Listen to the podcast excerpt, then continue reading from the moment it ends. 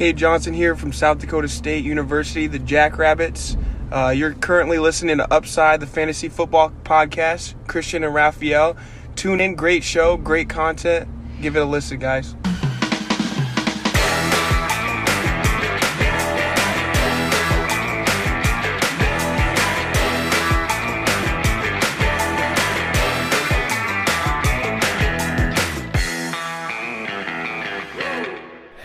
Herzlich willkommen, meine lieben Footballfreunde, bei Upside, dem Fantasy Football Podcast. Mein Name ist Christian und an meiner Seite ist wie jede Woche der liebe Raphael. Raphael, wie geht's dir? Mir geht es hervorragend. Ich war eben noch mit der Kleinen spazieren. War richtig nice, damit sie jetzt auch schön einschläft, weil meiner Frau geht's gerade nicht so gut. Ähm, muss heute die Kleine jetzt hier auch während der Aufnahme hier hinter mir im Bett, liegt sie gerade sehr, sehr friedlich im Bett. Ähm, und ja, da hilft immer, äh, wenn man spazieren geht, hilft das immer sehr, sehr gut. Und ja, deswegen, äh, ich bin super tiefenentspannt, weil dieser Spaziergang war so money. Ich habe mir noch die ganze Zeit durch den Kopf gehen lassen, was wir heute hier machen und ich habe voll Bock auf Coaches Changing. Ist, ist immer geil, ist immer sehr, ja, sehr gute Informationen für die Leute und ja, ich bin immer aufgeregt, wenn, wenn natürlich der Goat zu Gast ist. Mein, ja, ich, egal wo ich bin, sage ich immer, Adrian ist einfach der krasseste und ich freue mich einfach so übertrieben. Ja, ich bin so geehrt immer, dass, dass der, dass der hier auftaucht und ja, ist einfach geil und deswegen habe ich übertrieben viel Bock. Jetzt hast du die Überraschung vorweggenommen. Ich habe, glaube ich, noch keinem verraten, wer der Gast ist.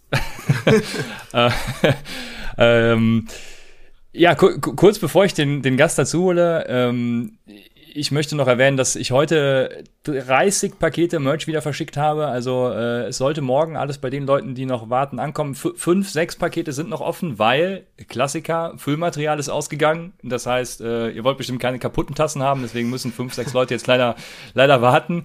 Aber äh, der Großteil wird geliefert.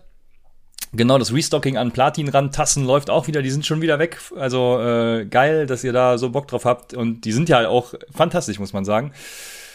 Und ich muss noch vorher sagen, ähm, Raphael, du hattest ja ähm, während der EM sehr viel zu tun auf Twitter. Also wer Raphael für seine schlechten Fußball-Takes auf Twitter gemutet hat, der sollte ihn jetzt wieder entmuten und abonnieren auch. Ähm, at Raphael Upside oder gerne auch mich, at, at Christian Lore 9, so.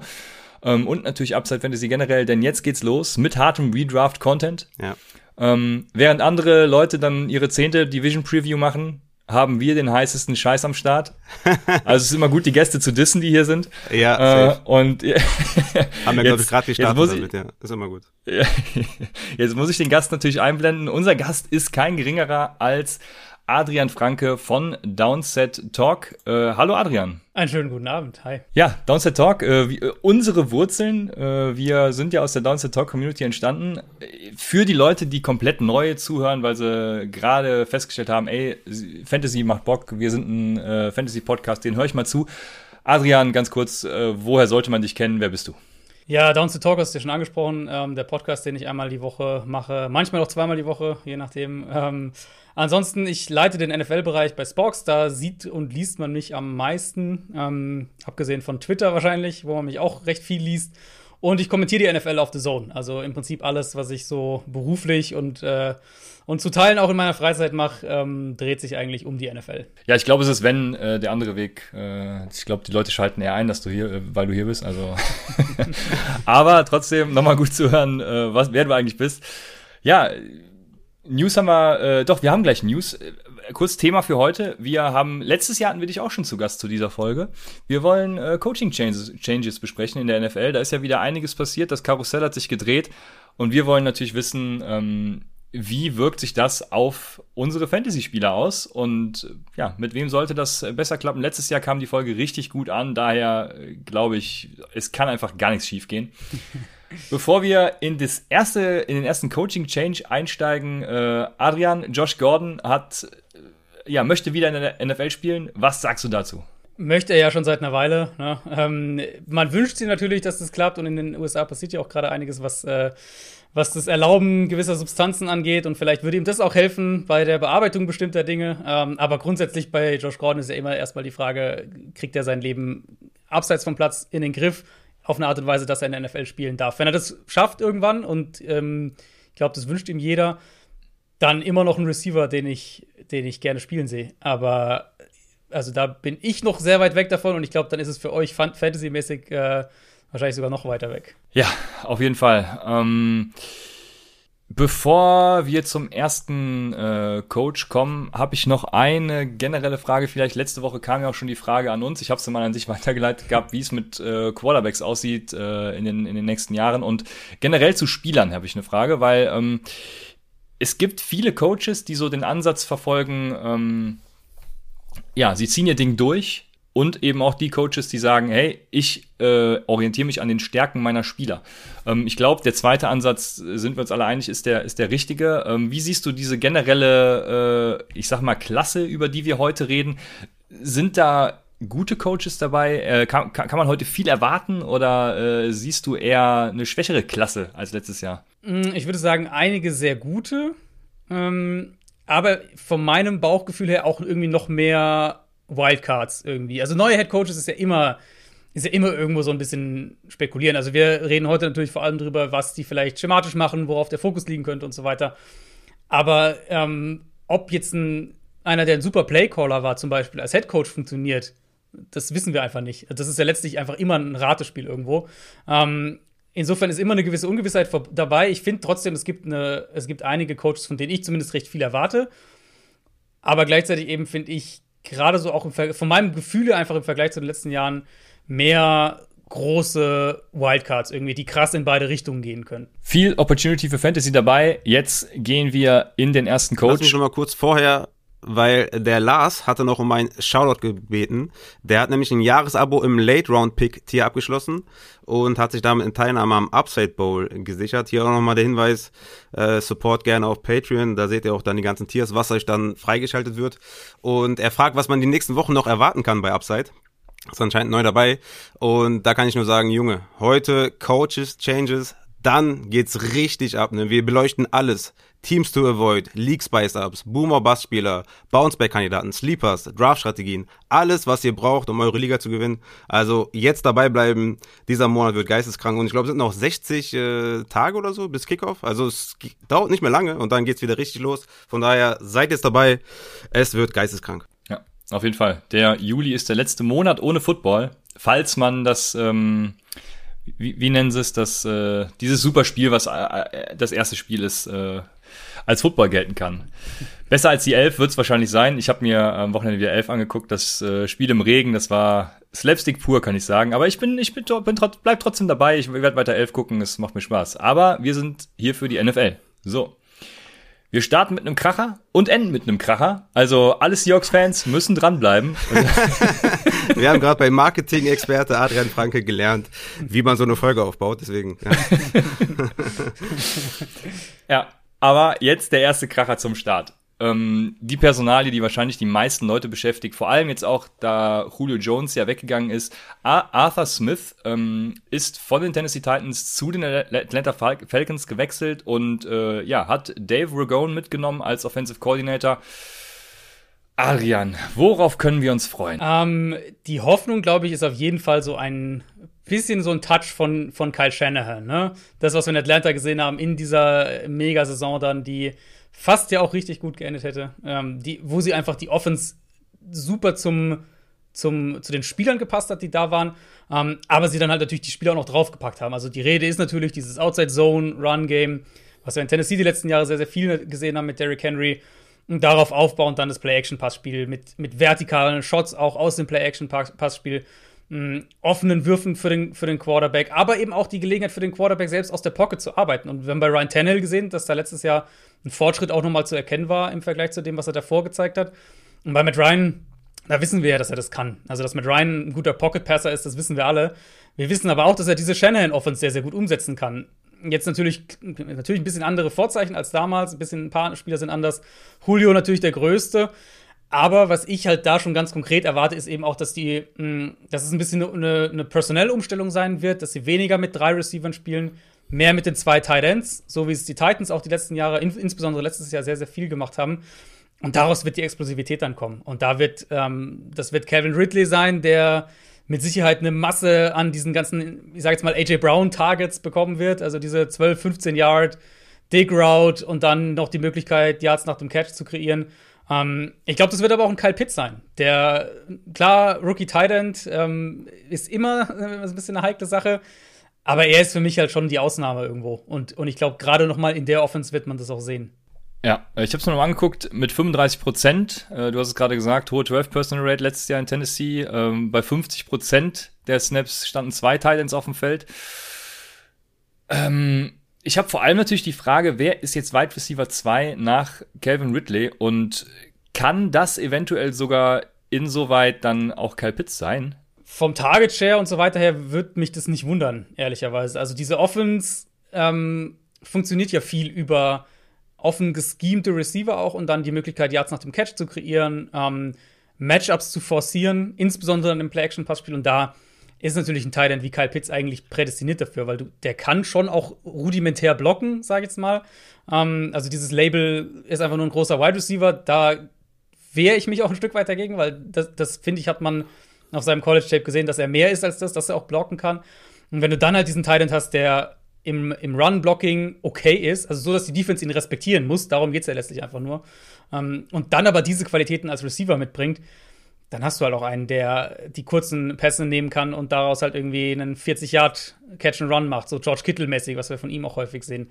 Also würde mich nicht wundern, ehrlich gesagt, wenn, wenn am Ende ähm, Kyle Pitts das, das Nummer zwei Target wäre in der Offense. Ja, ich, ich denke auch, dass er die Nummer zwei Option sein wird.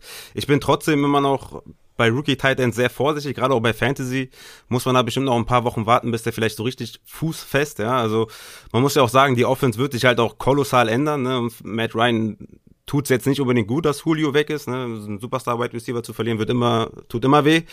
Ähm, es ist natürlich auch klar, dass die jetzt, äh, dass Matt Ryan wahrscheinlich ja unter diesen Umständen nicht mehr den hohen Floor hat, den er vielleicht noch mit Julio Jones hatte. Also aus Fantasy-Sicht muss ich sagen, will ich keine Shares von Matt Ryan haben, weil er einfach auch keinen Rushing-Upside hat, kein Julio Jones, kein Floor. Also ich werde da null Shares haben. Man muss sagen, wer am meisten wahrscheinlich von diesem äh, Arthur Smith-Signing profitieren wird, ist Mike Davis.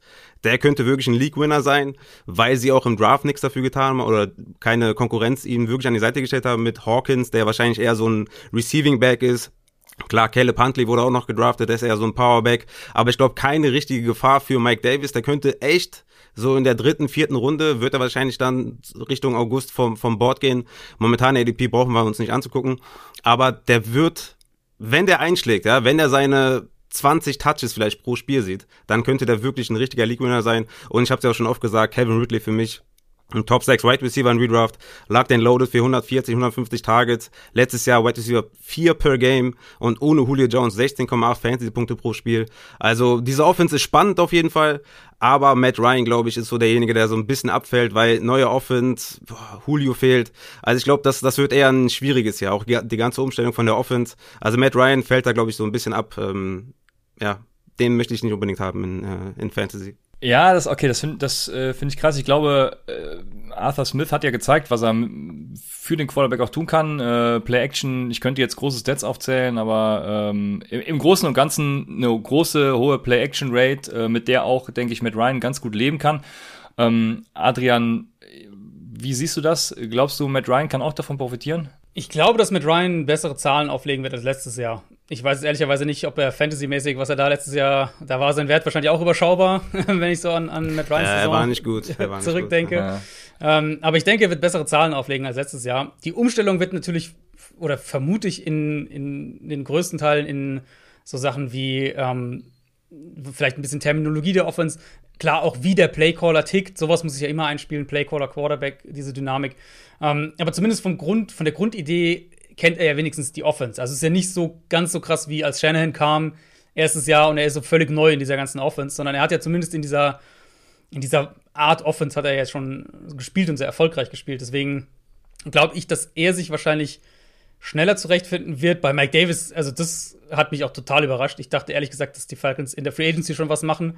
Und als sie da nichts gemacht haben, also mehr machen, und als sie da nichts gemacht haben, ähm, dass sie auf jeden Fall im Draft das irgendwie die ersten drei Runden oder so angehen.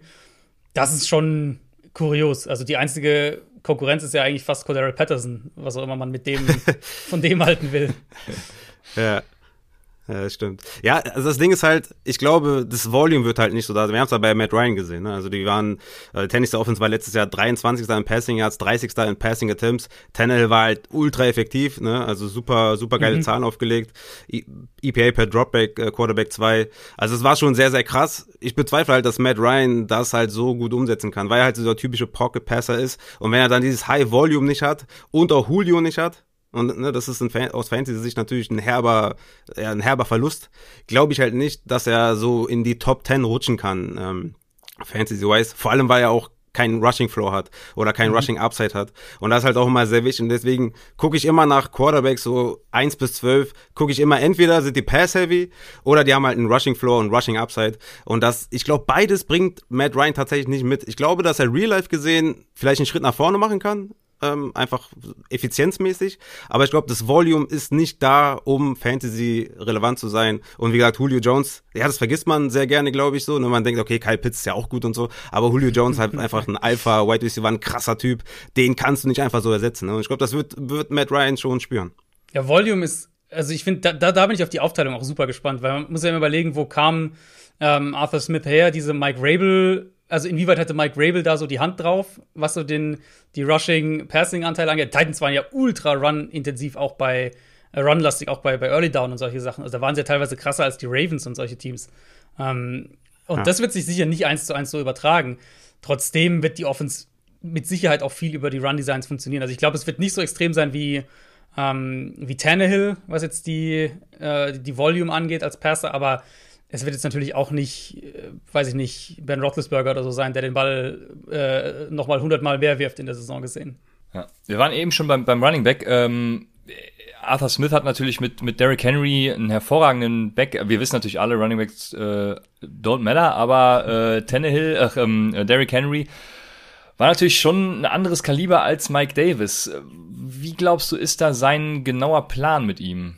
Auch das ist eine super spannende Thematik, weil ja, also auch, wenn wir jetzt auch ganz kurz auf, auf, auf Real Football schauen, ist ja auch viel dieser Diskussion, ähm, wie viel öffnet sozusagen Derrick Henry im Backfield die, die Offense für das Passspiel.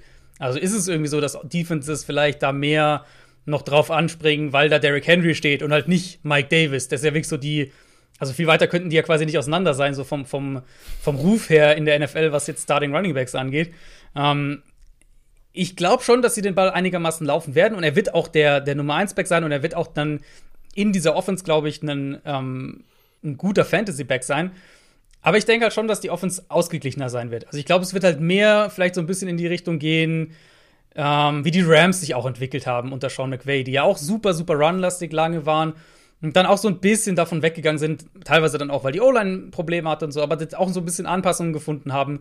Hm, ich glaube, eher so ein bisschen in die Richtung wird es auch bei den, äh, bei den Falcons gehen. Ich denke, die Falcons sind damit durchleuchtet. Wenn Raphael mir da nicht widerspricht, würde ich auf die Gegen oder komme ich auf die Gegenseite und die Gegenseite ist natürlich in Tennessee, auch wenn dann nur der Offensive Coordinator mit Arthur Smith ersetzt wurde durch Todd Downing die spannendste Personalie für mich Tannehill tatsächlich, ähm, weil Arthur, Arthur Smith, oh Mann, oh Mann, äh, ihn natürlich, ja, groß in den, in den Himmel katapultiert hat und er jetzt wegfällt. Die große Frage für alle wahrscheinlich wird sein, ähm, lag es an Arthur Smith oder hat Tannehill tatsächlich irgendwie, ist er aus Miami freigekommen und, und äh, läuft jetzt zur Hochform auf? Todd Downing 14% Play-Action-Rate 2017, als er ähm, bei den Las damals noch Oakland Raiders ähm, mit Derek Carr war. Und wie eben schon gesagt, dadurch hat Tannehill vermeintlich ja profitiert. Ähm, was ist dein Take zu Todd Downing in Tennessee? Ich hätte gern gesehen, ehrlicherweise, dass sie eine, ähm, externe, externe starke Stimme so ein bisschen geholt hätten äh, als Gegengewicht zu Mike Rabel. Ähm, weil mein Eindruck schon so ein bisschen war, dass Rabel ja eben, das war das, was ich gerade eben auch schon ein bisschen angesprochen hatte, dass Rabel die Offense sowieso so ein bisschen in eine gewisse Richtung schiebt. Ähm, und schematisch brauchst du eben die Explosivität, gerade auch aus dem Play-Action-Passspiel, damit dieser Gesamt, dieses Gesamtkonstrukt funktioniert. Also Titans waren ja super, eine super Offense jetzt die letzten zwei Jahre insgesamt gesehen. Aber es war halt immer auch so ein Drahtseilakt. Es war eben die, auf der einen Seite die super runlastig, Henry den, den Ball bei, oder fast alle seine Runs auch waren bei First und Second Down. Sie waren eigentlich immer mit das runlastigste Team bei Early Down. Ähm, was, was funktioniert hat für sie, weil einmal Henry natürlich selbst viel auch noch nach Kontakt macht, aber eben gerade auch, weil das Passspiel dann bei Third Down, wenn sie mal bei First Down ins Play Action dann gegangen sind, das hat dann super gut funktioniert. Und das ist halt ein sehr schmaler Grad. Also das ist halt, da darf nicht viel schief gehen sozusagen im Passspiel, sonst funktioniert der Rest eben auch nicht so in der, in der Zusammensetzung.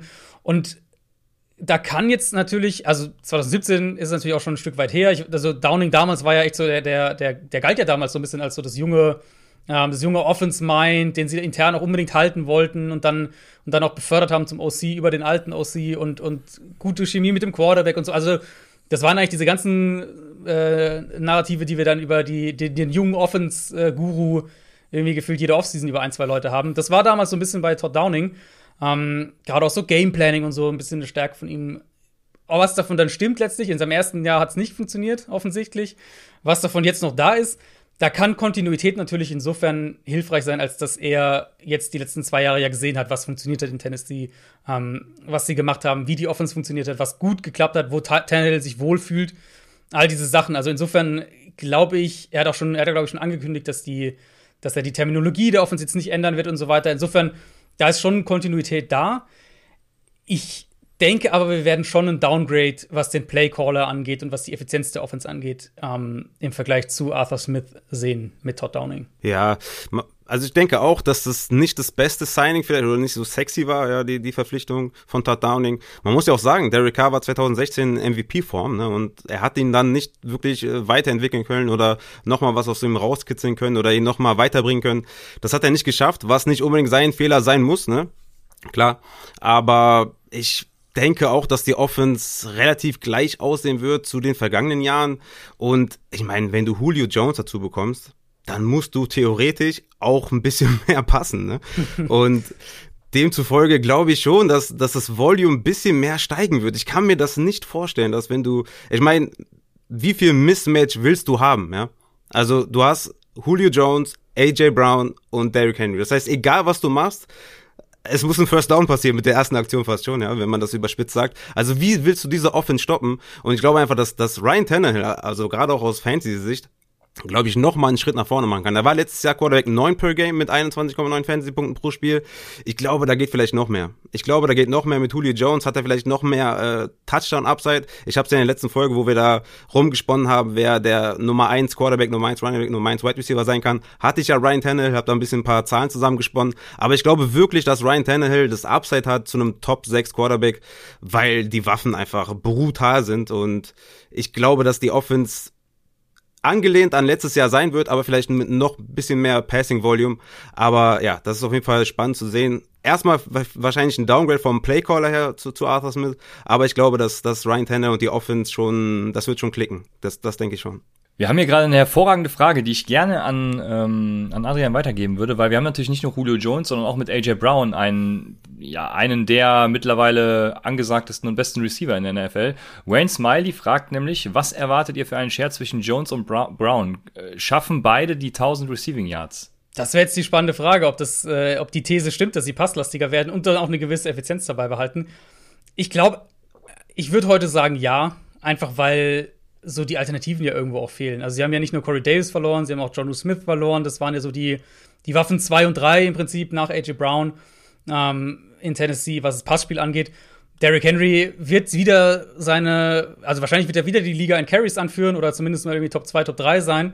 Mm, aber vielleicht auch da ein bisschen runtergehen, dann hast du ja einfach eine Masse an Targets, die irgendwo hingehen muss. Und, und wenn die zu, zu Julio primär geht, und, und AJ Brown seine Targets behält, dann werden die beide über 1000 gehen, das glaube ich schon. Wobei über 1000 vielleicht auch nicht mehr so die Relevanz jetzt hat, ne, mit einem Spiel mehr. Mit einem Spiel mehr, man, ja, stimmt. Muss ja, man 1100. Ja, ja. Fairer Punkt, 1150, ja, ja. Man muss das alles so ein bisschen anpassen, glaube ich. Ich glaube, 1000 wird nicht mehr so, vielleicht nicht mehr so krass sein. Ja, fairer Punkt. Ja, vor allem da auch, also ich, äh, ich finde es ja immer, ähm, es sagt für Fantasy und für die Nutzung des jeweiligen Spielers viel aus, wenn man tatsächlich für ihn hochtradet und wenn man das so macht, wie die Tennessee Titans das gemacht haben bei ähm, Des Fitzpatrick, könnte man sich vielleicht denken, hey, da könnte was gehen im Fantasy, aber ich glaube auch tatsächlich bei den beiden Optionen, die da noch sind, äh, da ja, wird bei dem, was Todd Downing und, und ähm, Rebel da an Offense spielen, nicht mehr viel übrig bleiben für Und Josh Reynolds ist ja auch noch da, ne? Also der wird sich auf jeden Fall erstmal. Ja, Josh Reynolds ist wahrscheinlich sogar Erstmal. Receiver 3. Erstmal. Ja, ja, erstmal Wobei sie wahrscheinlich auch müssen. deutlich mehr mit drei Receivern spielen werden. Also, das ist halt Anthony Ferguson und selbst der ist, und das ist ja Tight End 1 eigentlich im Prinzip in Tennessee. Tight End Sleeper, ja. Und viel mehr, ja gut, allein durch die, allein weil er auf dem Feld steht halt wahrscheinlich. Aber viel mehr ist er auch nicht. Und jetzt, letztes Jahr, du hast ja vorhin die Zahl gesagt, was war es, 35 Prozent oder was in, in 12 Personnel und 50 Prozent mit zwei Titans. Ja, genau. Das wird halt auch deutlich runtergehen. Also das wird Tennessee sicher nicht so wieder spielen. ja. Das ging jetzt auch äh, flott, würde ich sagen. Ich hätte nichts mehr zu den Tennessee Titans und äh, komme direkt zum nächsten Kracher. Der nächste Kracher, äh, einige Kniescheiben werden zerspringen. Es ist Dan Campbell als Head Coach und der bringt direkt Anthony Lynn als Offensive Coordinator mit nach Detroit. Äh, Ja, äh, der, der, spannendste Punkt bei denen, äh, mal abgesehen von den ganzen tollen Pressekonferenzen, für Fantasy ist natürlich dieser Vergleich, ne? Anthony Lynn, ähm, Melvin Gordon und Austin Eckler. Und wir haben jetzt äh, DeAndre Swift und Jamal Williams im Backfield. Würdest du sagen, den Vergleich kann man überhaupt heranziehen, weil ich bin da so, so ein bisschen weg von, weil wenn, dann müsste ja meines Erachtens auch der Melvin Gordon-Part, den, den müsste eigentlich auch Jamal Williams übernehmen und DeAndre Swift den Austin Eckler-Part. Deswegen ich, irgendwie fand ich den Vergleich sehr äh, komisch. Ich habe den jetzt schon öfter gelesen. Ja, Er liegt, liegt halt so ein bisschen auf der Hand wahrscheinlich, weil du halt so einen hast, der besser als Receiver ist und einer, der, also Jamal Williams ist ja jetzt schon eher der Runner als der Receiver. Ähm, aber ich würde dir zustimmen. Also Swift, ich, ich mochte Swift ja auch echt sehr vor seinem Draft letztes Jahr. Ähm, Swift für mich ist eigentlich der, der, der deutlich komplettere Back und auch der, den ich da klar die, den ich da klar vorne sehen würde. Das habe ich letztes Jahr auch gedacht. Ähm, wer weiß dann schon genau, was dann in so einem Backfield passiert. Dann kommt Aber gut ist auf jeden Fall, Peterson und Johnson Ja. sind weg. Das ist schon mal gut. genau. genau. Ähm, aber an sich, also mit der Offensive Line ähm, und mit dem, was ich von, von Anthony Lynn als Playcaller erwarte und was sie ein Stück weit ja auch machen müssen, weil sie haben ja einfach keine Receiver, ein bisschen überspitzt gesagt. Ähm, also für mich ist, ist Swift ist so ein Back, der dieses Jahr komplett durch die Decke gehen könnte. Bin ich ganz bei dir. Swift natürlich äh, letztes Jahr auch der, der beste Running Back im Draft gewesen, wie alle wissen. äh, ich, ich schaue jetzt mal nur auf Anthony Lynn, ne, weil ich bezweifle, dass Dan Campbell da irgendwas zu sagen hat äh, im Playcall. Der wird einfach die, die Kniescheibe anvisieren und das war's. Das, das Gute ist natürlich, dass wir schon bei Lynn gesehen haben, ne, wie Christian schon gesagt hat, mit Melvin Gordon. Der hatte mehrere Top 5 Finishes in den letzten Jahren. Ne. Und man muss natürlich auch sagen, dass Austin Eckler selbst mit Melvin Gordon als klaren Leadback sehr produktiv im Receiving Game war. Ne. Hat Christian ja auch schon äh, angeschnitten man muss einfach abwarten, und das ist halt der Knackpunkt, glaube ich, in dieser Offense. Was ist mit Jared Goff? Ja? Wie, inwiefern wird der die limitieren? Weil ich glaube, Jared Goff ohne Sean McVay, Ja. uh, das wird übel, glaube ich. Ja, also das Gute ist, hast du gerade angesprochen, Adrian, Frank Ragnow, äh, einer der besten Center, Tyler Decker, Penny Sewell auf Tackle, das ist schon sehr, sehr ordentlich, sehr anständig, da kann man sehr viel mitmachen. Aber die große Frage ist, wie gut wird die, wird die Offense sein? Ne? Man muss sagen, bei Swift, um da vielleicht äh, was positiv zu sagen, ähm, außer sein Talent, negatives Gamescript ist gut für Receptions und Garbage Time matters. Ne? Also viele, viele haben schon ihre Championships in der, in der Garbage Time geholt. Und das, das, das erwarte ich schon teilweise in jedem Spiel von den Lions. Also ich bezweifle, dass, dass die irgendwie über drei Wins hinauskommen. Ähm, das heißt, bei Swift bin ich tatsächlich auch hyped. Ich habe Angst vor Jamal Williams, keine Frage. Der wird hier und da Carries fressen, wie auch bei Aaron Jones. Aber Goal-Line wird er auf jeden Fall ihm wegnehmen, da bin ich mir relativ sicher. Ja, Goal-Line, obwohl Swift war letztes Jahr an der Goal-Line sehr, sehr effektiv. Eigentlich Ähm, schon, ja. ja. Ne, aber Jamal Williams kennen wir schon bei Aaron Jones. Ja, er, er hat Aaron Jones auch immer wehgetan. Aaron Jones aber ein guter Back, deswegen auch gut in Fantasy. Und deswegen denke ich auch bei, bei DeAndre Swift, dass er einfach ein guter Running Back ist. Und deswegen, klar, tut es weh, dass er vielleicht kein Workhorse ist, aber ich denke trotzdem, dass er ein Leadback sein wird in der Offense. Die Frage ist halt wirklich, wie sieht diese verdammte Offense aus mit Jared Goff, ohne Sean McVay? Ja. Und äh, das, das wird crazy. Und du hast gesagt, oh, ohne Wide Receiver Core eigentlich. Ne? Also Brashad Perriman, äh, Ja. Tyrell Williams, äh, Khalif Raymond, den du auch schon mal als Deep äh, Threat in irgendeinem Artikel mal angesprochen hast, Ja. ist am Start. Ja. Dann erinnere ich mich noch, Adrian. Und natürlich Amon Ross and Brown, ne? aber, Ja. aber das ist auf jeden Fall. Also ich, ich denke tatsächlich, und also ich habe da ja wirklich keine, äh, keine, keine deutsche Ader, sage ich jetzt mal, dass ich, de, dass ich da besonders auf die, auf die deutschen äh, Karrieren oder dass ich das irgendwie hochrede, aber ich glaube, Amon Russell Brown ist der in, diese, in dieser Gruppe, den ich fast am sichersten sehe. Weil er ist, ist der Slot-Receiver, ähm, ja. hat eine klare Rolle. Khalif Raymond ist halt der Speedster und der, die anderen sind halt im Prinzip Outside-Receiver, mehr oder weniger. Ja. Ähm, St. Brown ist der Slot-Receiver, er bringt diese Physis mit, die sie haben wollen. Mm, und er hat halt, also er hat für mich die klar definierte Rolle und ehrlicherweise würde es mich auch nicht wundern, wenn er einfach der Beste aus der Gruppe ist, insgesamt. Sport, jetzt einfach nur sportlich gesehen. Ja. Also, ich glaube, wenn du jetzt sagen würdest, Pistole auf die Brust, du musst einen Wide Receiver von den Lions nehmen für, für dein Fantasy-Team, ich würde wahrscheinlich sogar St. Brown nehmen. Pass auf, weißt du, wen ich nehmen würde? Ich würde TJ Hawkinson nehmen. Ja, gut. Ich glaube, TJ Hawkinson war, jetzt ein bisschen, war jetzt ein bisschen frech, äh, weil nicht fair. Aber ich glaube, TJ Hawkinson, ich glaube, da, da, also ein Breakout Incoming, glaube ich, da kann man einen Haken dran setzen. Ich glaube, 120, 130 Targets mhm. sollten da sein, halt so eine Darren Waller Range auf.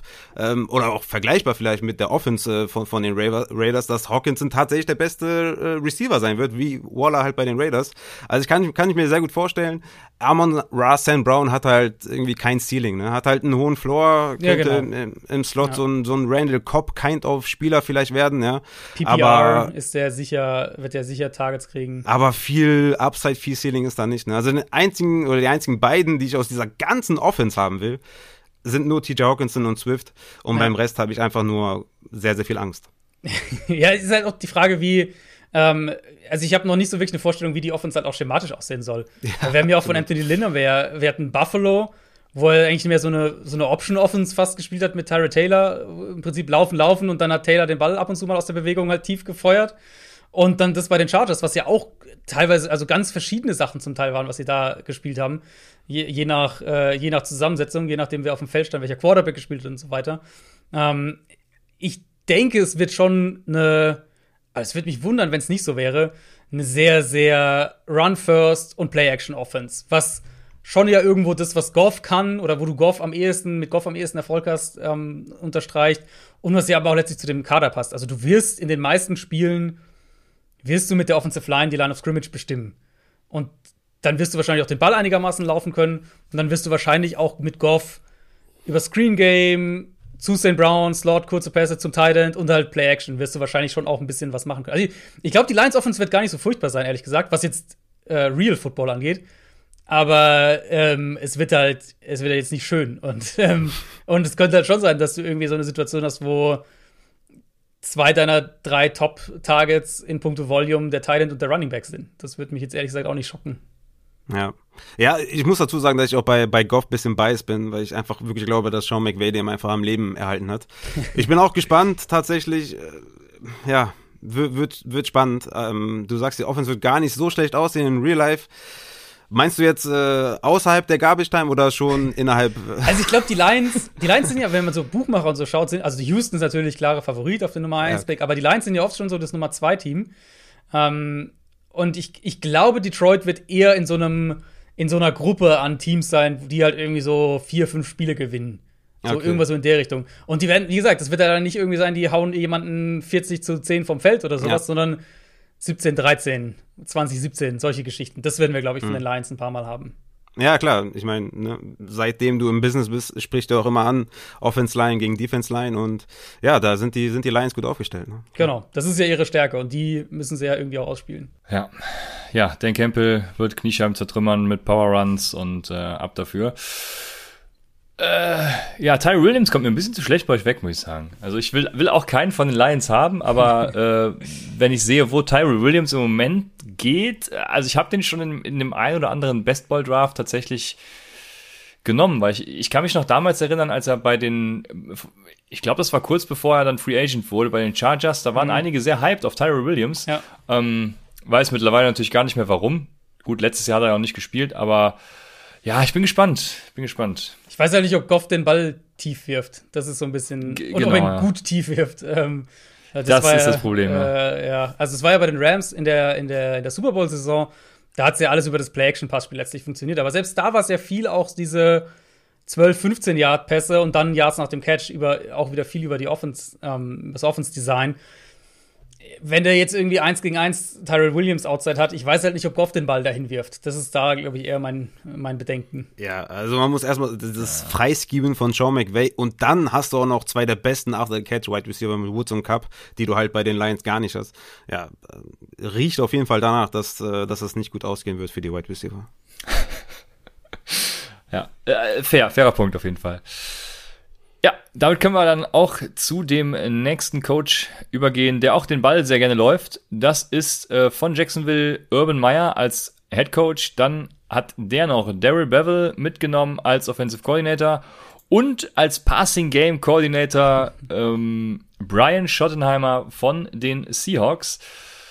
Das hat mich ein bisschen schmunzeln lassen als pa äh, Passing Game Coordinator, äh, dass jemand da von den Seahawks genommen wird, aber ja, also ich habe gesagt, äh, Urban Meyer läuft den Ball halt gerne. Ne? 2017 hat er 26 Rushes per Game, 2018 31 Rushes per Game. Ähm, dabei nicht nur Running Backs tatsächlich eingesetzt, sondern eben auch mit Curtis Samuel damals äh, Wide Receiver und auch den Quarterback öfters laufen lassen. Das kommt natürlich jetzt aus dem College, kommen diese Stats. Und ähm, ich habe dazu tatsächlich keine statistische Analyse jetzt äh, gemacht, aber meine, meine, so meine, meine, meine mein Eye-Test sagt mir, im College läuft man auch ein bisschen generell ein bisschen mehr. Ähm, wie ist deine Meinung zu Urban Meyer, Adrian? Ähm, das ist für mich diese gesamte, dieses Gesamtkonstrukt ähm, ist für mich irgendwie so die größte Wundertüte. Allein schon, weil du drei, drei Köche hast, die da irgendwie am Brei stehen. Also zweimal Ex-Seahawk im Prinzip mit Bevel und jetzt und Schottenheimer. Und Urban Meyer, also er hat ja recht früh klar gemacht, dass er nicht play, die Plays callen wird und so. Okay. Und er hat ja auch recht namhafte Coaches geholt. Er hat jetzt ja nicht irgendwelche Nobodies geholt. Das sind ja beides, ähm, beides Coaches mit mit wirklich ausgeprägter Offensive Coordinator-Erfahrung in der NFL. Aber Meyer selbst hat ja auch gesagt, so hier, was ihm besonders gefallen hat, zum Beispiel bei, bei, bei Bevel, als er da gefragt wurde, als der vorgestellt wurde, ähm, war eben auch, dass Bevel sich an, an seine, also an Meyers ähm, Vision von der Offense anpassen kann und, und dass er selbst halt eine Vision hat, wie die Offense aussehen soll. Das wird im Kern, glaube ich, schon Urban Meyers Offense sein, auch wenn er selbst nicht der Play-Caller ist. Insofern erwarte ich eigentlich, wenn ich es jetzt auf die NFL versuche, so ein bisschen zu übertragen. Ich erwarte eigentlich so eine Shotgun-Spread-Offense im Endeffekt mit Option-Elementen sicher auch mit drin ähm, und, und generell eine sehr flexible Offense, die darauf aus ist, Defenses so ein bisschen in die Breite zu ziehen und dann halt Matchups zu kreieren. Ich glaube, das ist das, was wir im Kern viel sehen werden. Das kann sein, was wir da äh, rund ums Training oder, oder um, um, die ersten Camps jetzt schon, Training Camp noch nicht, aber um die ersten ähm, Einheiten gehört haben, mit einem Travis Etienne als Receiver, äh, mit einem LaVisca Chenault, von dem erwarte ich eigentlich wirklich viel dieses Jahr. Also diese flexiblen Spielertypen, die auch viel rumzuschieben und dann so Matchups zu kreieren, indem du auch die Defense halt so ein bisschen in die Breite ziehst. Ich glaube, das wird im Kern viel von dem sein, was wir, was wir von der Grundidee sehen. Ja, die, also die Waffen hat er, ne? Also DJ Chark, mhm. Marvin Jones, Visca, Etienne, das ist schon, ne, ist schon Kaliber auf jeden Fall. Er, also die Person Urban Meyer macht mir halt wirklich Sorgen. Ne? Oder die Aussagen, die er auch in den letzten Wochen so getätigt hat. Ne? Mit ETN ist nur der Third Down Back, nachdem man den irgendwie mit Pick 25 gezogen hat. Ne? Ja. Und man ja schon James Robinson hat und dann trotzdem irgendwie einen Running Back in der ersten Runde zieht. Ähm, ich habe auch gehört, Kadarius Tony war ganz oben auf der Liste, obwohl man schon Whisker hat, die auch ähnliche Ty äh, Spielertypen sind. Dann Tim Tebow äh, Signing. ja, also also das, weißt ja, das du, haben also, sie nur wegen den Trikotverkäufen gemacht, oder? Kann sein, ne? vielleicht funktioniert das auch. Und Trikots sind übrigens auch ganz, ganz sexy, ne? Mit dem oben schwarz und dann weiß-weiß, fand ich eigentlich ganz geil. Ähm, oder oben, ja, das andere ist dann oben äh, türkis und der Rest weiß-weiß, ganz geil eigentlich. Aber was ich eigentlich sagen wollte, ist, dass ich einfach, also das Potenzial ist da, um daraus eine richtig geile Offense zu machen. Aber er wäre nicht der erste College, äh, Superstar-Coach, der halt komplett scheitern wird. Und ich habe wirklich Angst vor diesen komischen Aussagen. Ich liebe Etienne und ich liebe auch DJ Chark und LaVisca Chenault, aber das ist wirklich für mich eine Wundertüte. Und wenn ich ehrlich bin, bin ich eher so, denke ich eher, dass er vielleicht nur eine Saison da sein wird oder in der ersten schon relativ stark scheitern wird. Also das kann ich mir schon sehr gut vorstellen. Ähm, wie gesagt, College und NFL sind einfach zwei verschiedene Paar Schuhe. Ja. Adrian kennt sich hervorragend mit gescheiterten College-Coaches aus. Ähm, ja, das stimmt, ja. Pete Carroll zum Beispiel in der eigenen Division. ähm, ich, ich, ich habe noch rausgesucht, dass äh, Daryl Bevel in Detroit war er, ähm, da hat er 70 Deep Throws gecallt, ähm, was relativ, ich glaube, das ist über zwei Jahre jetzt, ne? Äh, ich habe es mir gerade gar nicht aufgeschrieben, aber über zwei Jahre meine ich. Ähm, 1920, ja. Genau, und Lawrence kann halt eben auch die Deep Throws, ähm, hat da fast ein 100er PFF-Grade bei 51 Deep Throws. Du hast eben gesagt, du erwartest viel von LaVisca Chenault. Das spricht ja jetzt im ersten Moment auch sehr für DJ Chark als, äh, als Deep mhm. Option. Ähm, also das Spiel auch in das äh, Spielfeld quasi in die Tiefe auch ein bisschen ziehen. Wie stehen die Chancen, dass äh, Chenault Nummer 1 wird und wie sieht's mit DJ Shark aus? Weil ich bin auch großer LaVisca Chenault-Fan, muss ich sagen. Mhm. Deswegen bin ich auf deine Antwort jetzt sehr gespannt. Also, wenn sie die Offense so spielen, wie ich das vermute, und ich, also der ETN-Pick ist für mich halt völliger Quatsch. Also selbst mit der, mit dieser Idealvorstellung, was ich jetzt auch gerade gesagt habe, und wenn, wenn wir ihm das positiv auslegen, hier, okay, er will vielleicht einfach eine flexible Offense, er will vielleicht eine Offense, die Matchups forcieren kann und so weiter, dann musst du halt trotzdem jetzt nicht Travis Etienne nehmen, weil, also Etienne hat sich als, als Receiver nochmal gesteigert letztes Jahr im College, aber er ist jetzt ja auch, also er ist jetzt nicht Elvin Kamara zum Beispiel. Also er ist jetzt ja immer noch einer, der primär eigentlich so der, oder Swift, ja. Er ist eigentlich primär einer, der halt als Big Play Runner den du vor allem dafür holst. Also da hätten sie schon was anderes machen können, beispielsweise einen Tight End, weil die Tight End Gruppe ist ja echt ziemlich verheerend in Jacksonville, da ist ja echt nicht viel. Mm, ich denke, dass Chark eine prominente Rolle haben wird, einfach weil wir das in, in, ähm, in Cle bei Clemson gesehen haben mit, äh, mit Trevor Lawrence, der, wenn er diese beiden großen Outside Receiver hat, mm, die, die beide vertikal gewinnen können, und die hat er ja mit Chark und Marvin Jones, dass er, sein Arm ist halt so gut und, und er kann halt so gut das ganze Feld auch wirklich anspielen, dass er da relativ furchtlos auch ist, eins gegen eins Matchups zu attackieren. Deswegen glaube ich, die Big Plays werden über die beiden da sein. Ich könnte mir eben vorstellen, dass Chenault dieses Jahr den Schritt mehr so ein bisschen zu so einem zu so Teil, Teil des Motors der Offense, wenn man so will, hinmacht, indem er halt viele viele Targets aus dem Slot bekommt, viel auch diese kreierten Matchups eben bekommt, viel den Ball wirklich designt in den Raum kriegt, was er ja auch im College vor allem gemacht hat. Das war ja primär seine Rolle auch im College. Ähm, viele Screens bekommt und so weiter. Und dass er dadurch dann halt wirklich eine, eine, eine sehr, sehr produktive Saison hat. Also von, ich glaube, wenn ich jetzt so auf die Gruppe schaue und, und einfach mal versuche zu überlegen, wo die wahrscheinlich ungefähr gedraftet werden. Ich schätze mal, DJ Chark wird eher höher gedraftet als ein LaVisca mhm. Chenault. Ja. Ich glaube, ich würde lieber Chenault haben wollen, dann für den Preis, für den er zu haben ist, weil ich glaube, seine Rolle in der Offense könnte am Ende am vielversprechendsten sein. Ah, sehr schön, genau das wollte ich hören. Vielen Dank. wir haben noch eine Personalie, über die wir gar nicht gesprochen haben und äh, das tut mir im Herzen weh, das ist James Robinson. Glaubst du, dass mit dem, mit dem Erscheinen von Travis Etienne äh, James Robinson ad acta gelegt werden kann? Ja, für Fantasy wahrscheinlich schon irgendwo so ein bisschen. Sie haben ja auch noch Carlos Hyde geholt, also ist ja, ja auch noch dazu. Ähm, das heißt, die Carries werden vielleicht sogar noch ein bisschen aufgeteilt. Trevor Lawrence wird wahrscheinlich den Ball hier und da auch selbst laufen. Darf man auch nicht vergessen. Da gehen auch noch mal ein paar Carries dann drauf. Also ich glaube, für Fantasy wird es echt schwer. Für, für Real Life wird er, wird er glaube ich, immer noch eine gute Rolle haben. Aber für Fantasy, boah, wäre jetzt echt schwer. Also würde ich dann eher wirklich auf ETN gehen, weil der wird halt die, die Rolle im Passspiel haben in diesem Backfield. Dann haben wir nach dieser Wundertüte eine weitere spannende Personalie, äh, auf die ich mich sehr freue, auf die sich Raphael wahrscheinlich auch sehr freut. Wir sind ja beide im Chargers Fanclub angekommen. Ich weiß gar nicht, wie es um, um dich steht. Es gibt ja viele äh, im neuen Char gegründeten Chargers Fanclub. Ja, das, das sind Brandon Staley als Head Coach und Joe Lombardi als Offensive Coordinator bei den Chargers. Äh, zuerst mal deine Meinung. Wofür stehen die? Also, äh, finde ich super spannend. Ähm, finde ich super spannend, die Konstellation, auch wie das, wie das so zustande kam. Ähm, Lombardi, ja, also den werden jetzt wahrscheinlich die meisten NFL-Fans nicht so doll in Erinnerung haben. Vor allem die Detroit Lions-Fans werden den nicht so doll in Erinnerung haben, schätze mm, ich mal. Ja, ist jetzt aber auch schon wirklich ein paar Jahre her, muss man schon auch dazu sagen. Ähm, ich war überrascht, dass er die Wahl ist von Renton Staley. Das hatte ich nicht gedacht. Ich hatte da irgendwie eine modernere Wahl, vielleicht irgendwie eine innovativere oder einen Coach, der einen innovativeren Ruf hat, irgendwo erwartet. Auf den zweiten Blick sieht man dann schon mehr, wie diese Wahl vielleicht auch zumindest teilweise zustande kam. Staley ähm, war ja der Quarterback, glaube ich, sogar von Lombardi im College, also als, als Lombardi der Offensive Coordinator im College war. Und dann war, war Staley auch noch mal im, ähm, bei den Saints im Training Camp als Lombardis Gast. Das ist auch schon wieder, schon wieder über zehn Jahre her. Ähm, hat sich da wohl sehr, sehr stark auch ein paar Sachen abgeguckt, was so Vorbereitung, Training, Script und so weiter angeht. Ähm, und solche Sachen spielen natürlich mit rein, so persönliche Connections, persönliche Erfahrungen. Vielleicht ist jetzt Lombardi nicht die Nummer 1 Wahl aus schematischer Sicht, aber Staley kennt ihn halt und vertraut ihm und, und weiß, dass er äh, mit ihm arbeiten kann. Und sowas überwiegt dann vielleicht irgendwo auch mal. Und bestimmt sieht er in Lombardi auch das, was, was Lombardi aus der jahrelangen Arbeit mit Drew Brees einfach mitbringt und hofft dann, dass er das auch auf Justin Herbert ähm, ja, so ein bisschen übertragen kann.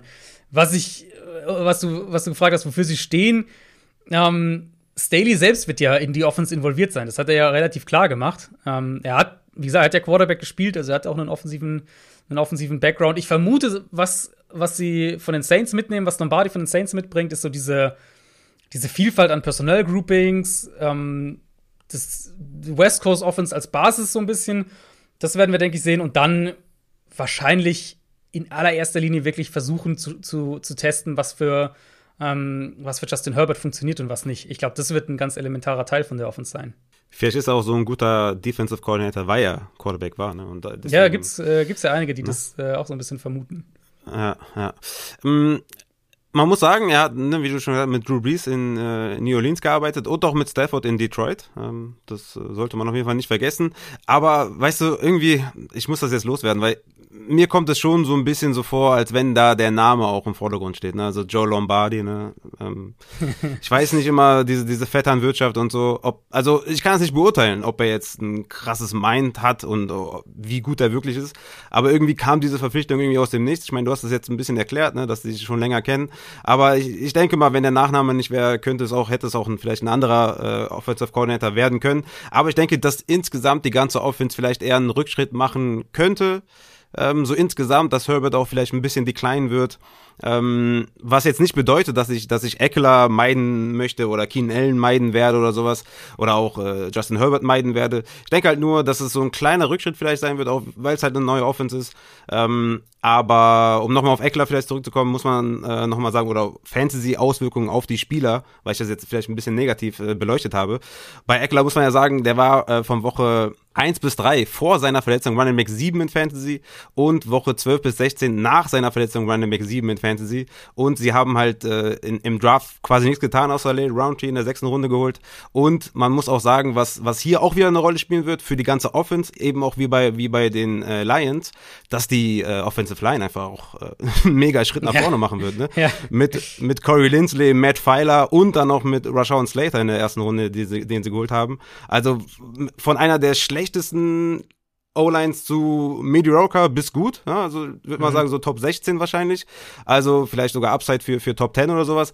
Also hier auch an der Line wird das schon extrem gut sein und deswegen denke ich schon, dass, ähm, dass, die, dass es schon geil ist, wenn man im Chargers Fanclub ist. Ja, ich glaube nicht, dass sie jetzt irgendwie, äh, dass sie jetzt schlechter werden unbedingt. Aber ich glaube so, dass das halt wirklich auch mit, dass Justin Herbert sehr über seinem, über seinem, also sehr an seinem Ceiling gespielt hat. Und ich glaube, dass das vielleicht ja. nicht so geil ist, wenn dann wieder ein Change kommt, ne, an, an, bei der Offensive Coordinator ähm, Position. Deswegen würde würd ich sagen, so ein bisschen beware off, ne, bei Justin Herbert, nicht zu viel erwarten. Für mich immer noch ein Top 10 Quarterback in Fantasy, aber nicht diese extremen Zahlen erwarten, vielleicht von letztem Jahr.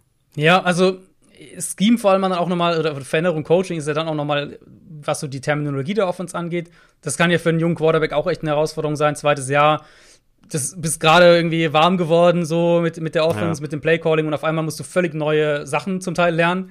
Ja. Ähm, das ist natürlich, was du, worauf du ja auch viel anspielst, jetzt gerade mit dem, äh, mit, mit Herbert, mit der, mit der Regression. Er war halt super in den instabilen Sachen, ne? mit, mit, wie er gegen Pressure vor allem war, solche Geschichten, äh, vertikales Passspiel auf der anderen Seite können wir halt schon auch so ein bisschen ja daraus was lesen, oder wenn wir, wenn wir versuchen, das zu prognostizieren, wie, gut er jetzt unter Druck war, ähm, und das versuchen dann auf die kommende Saison umzumünzen, dann ist es ja schon auch irgendwo äh, so, dass ich das auf das Spiel auf die, in der sauberen Pocket übertragen kann. Also wenn ein Quarterback sehr, sehr gut unter Druck war, in der Prognose fürs nächste Jahr kann es ein Anzeichen dafür sein, dass er sich in der, aus einer sauberen Pocket dann wieder steigert oder stabilisiert. Um, ähm, und das ist ja letztlich das, wo Herbert besser werden muss. Um, ähm, hm. Dazu brauchst du erstmal eine saubere Pocket. Die hat er letztes Jahr nicht so oft gehabt. Die wird er ja. mehr haben in der kommenden Saison. Und dann, also ich habe Zweifel bei, was Lombardi angeht als Playcaller, sage ich ganz ehrlich. Mhm. Da, da habe mhm. ich echt Zweifel. Um, ähm, auf der anderen Seite wissen wir auch, dass die, dass die Saints Offense in, in NFL-Kreisen sehr, sehr hoch angesehen ist und dass Leute ja. gerne Coaches aus dieser Offense haben möchten. Und wenn er gewisse Elemente auch in der Quarterback-Entwicklung mitbringt und Brandon Staley in die Offense involviert ist, was Gameplanning und so weiter angeht, vielleicht, äh, vielleicht gleicht sich dann wieder so ein bisschen aus. Könnte, könnte so eine Hoffnung sein, ne? Dass, dass, dass die vielleicht beide ihre Köpfe zusammenstecken mhm. und dann was, was Tolles daraus machen. Ja, ich hoffe es auf jeden Fall. Ähm, ja, wäre auf jeden Fall cool. Ich, wie gesagt, ich habe immer so ein bisschen, bisschen Schiss davor, wenn jemand mit einem großen Namen kommt. Ähm, ja, aber ich denke, die, die, die Chargers mit der O-Line, mit diesem, mit diesem riesen Upgrade, sind sie schon, sind sie schon gut bedient und werden, werden schon ein gutes Jahr spielen. Und die Spieler, die letztes Jahr da gut waren, ich sehe jetzt nicht, wie, wie ein Eckler oder Keenan Allen da irgendwie ja. abfallen können. Ja, gerade Eckler. Also, gerade, also, ja. wenn der, wenn Eckler die Line letztes Jahr anschaut und dann die, die er jetzt vor sich hat, das ist ja, ja schon ein Quantensprung. Und wenn du dann einen Coach hast, der, der jahrelang um Elvin Kamara herum war, der wird jetzt auch nicht aufhören, seinem, seinem Receiving Back den Ball zuzuwerfen. Also, ich glaube, genau Eckler ist für mich derjenige, der eigentlich am sichersten quasi ist in der ja. Gruppe. Ja, Christian und ich sind doch maximal hoch bei ihm, also easy Top 10 für uns. Aber wer sich auch freuen wird, ist äh, Joshua Kelly auf jeden Fall an der Stelle. Der freut sich auch über ein O-Line-Upgrade, damit er endlich mal über zwei Yards per Curry hinauskommt. Ja. Ja. Also ich bin bei Joe Lombardi natürlich komplett hyped, weil Joe Lombardi hat äh, seinen Running Backs an den beiden letzten Stationen viele Targets gegeben, das spricht für Eckler. Dann hat er äh, Calvin Johnson und Golden Tate beiden mehr als 120 Targets, nee, äh, um, doch mehr als 120 Targets waren, so gegeben. Also Keenan Allen und Mike Williams, was willst du mehr? Er hat, er hat äh, featured zwei weitere Receiver oh, und hat keinen Bock auf Tight Ends. Hunter Henry ist eh weg. Tight End von den Chargers braucht man eh nicht. Von daher, äh, ich hab Bock. Fantasy macht Spaß bei den Chargers nächstes Jahr und äh, Eckler, Allen, Mike Williams, Jericho. ich bin dabei. Ja, Titans ja nicht, aber äh, ich bin Hat er doch extra mitgebracht von den Saints. Jetzt ja, doch nicht so. Eben, eben. Ich wollte noch unterbringen, damit wir hier die, die Titan Community auch auf unsere Seite ziehen können. Ne? Ja. Er, er, er hat es noch nicht mal geschafft, Eric Ebron äh, zu, äh, zu füttern. Von daher, nee, nee, das, äh, das gibt keinen. Aber ja, er ist der einzige Titan, der da ist. Ne? Neben, ach, wie heißt der Rookie? Trey McKitty, ja der, äh, den sie aus irgendeinem Grund in der dritten Runde gedraftet haben. ja, genau. Den, den, den hole ich mir gerne in irgendwelchen, irgendwelchen späten Runden in, in Rookie-Drafts, aber äh, einfach nur, ja gut, in Draft wird das definitiv nichts. Weil, er ein paar, weil er ein paar Snaps kriegen muss, ja.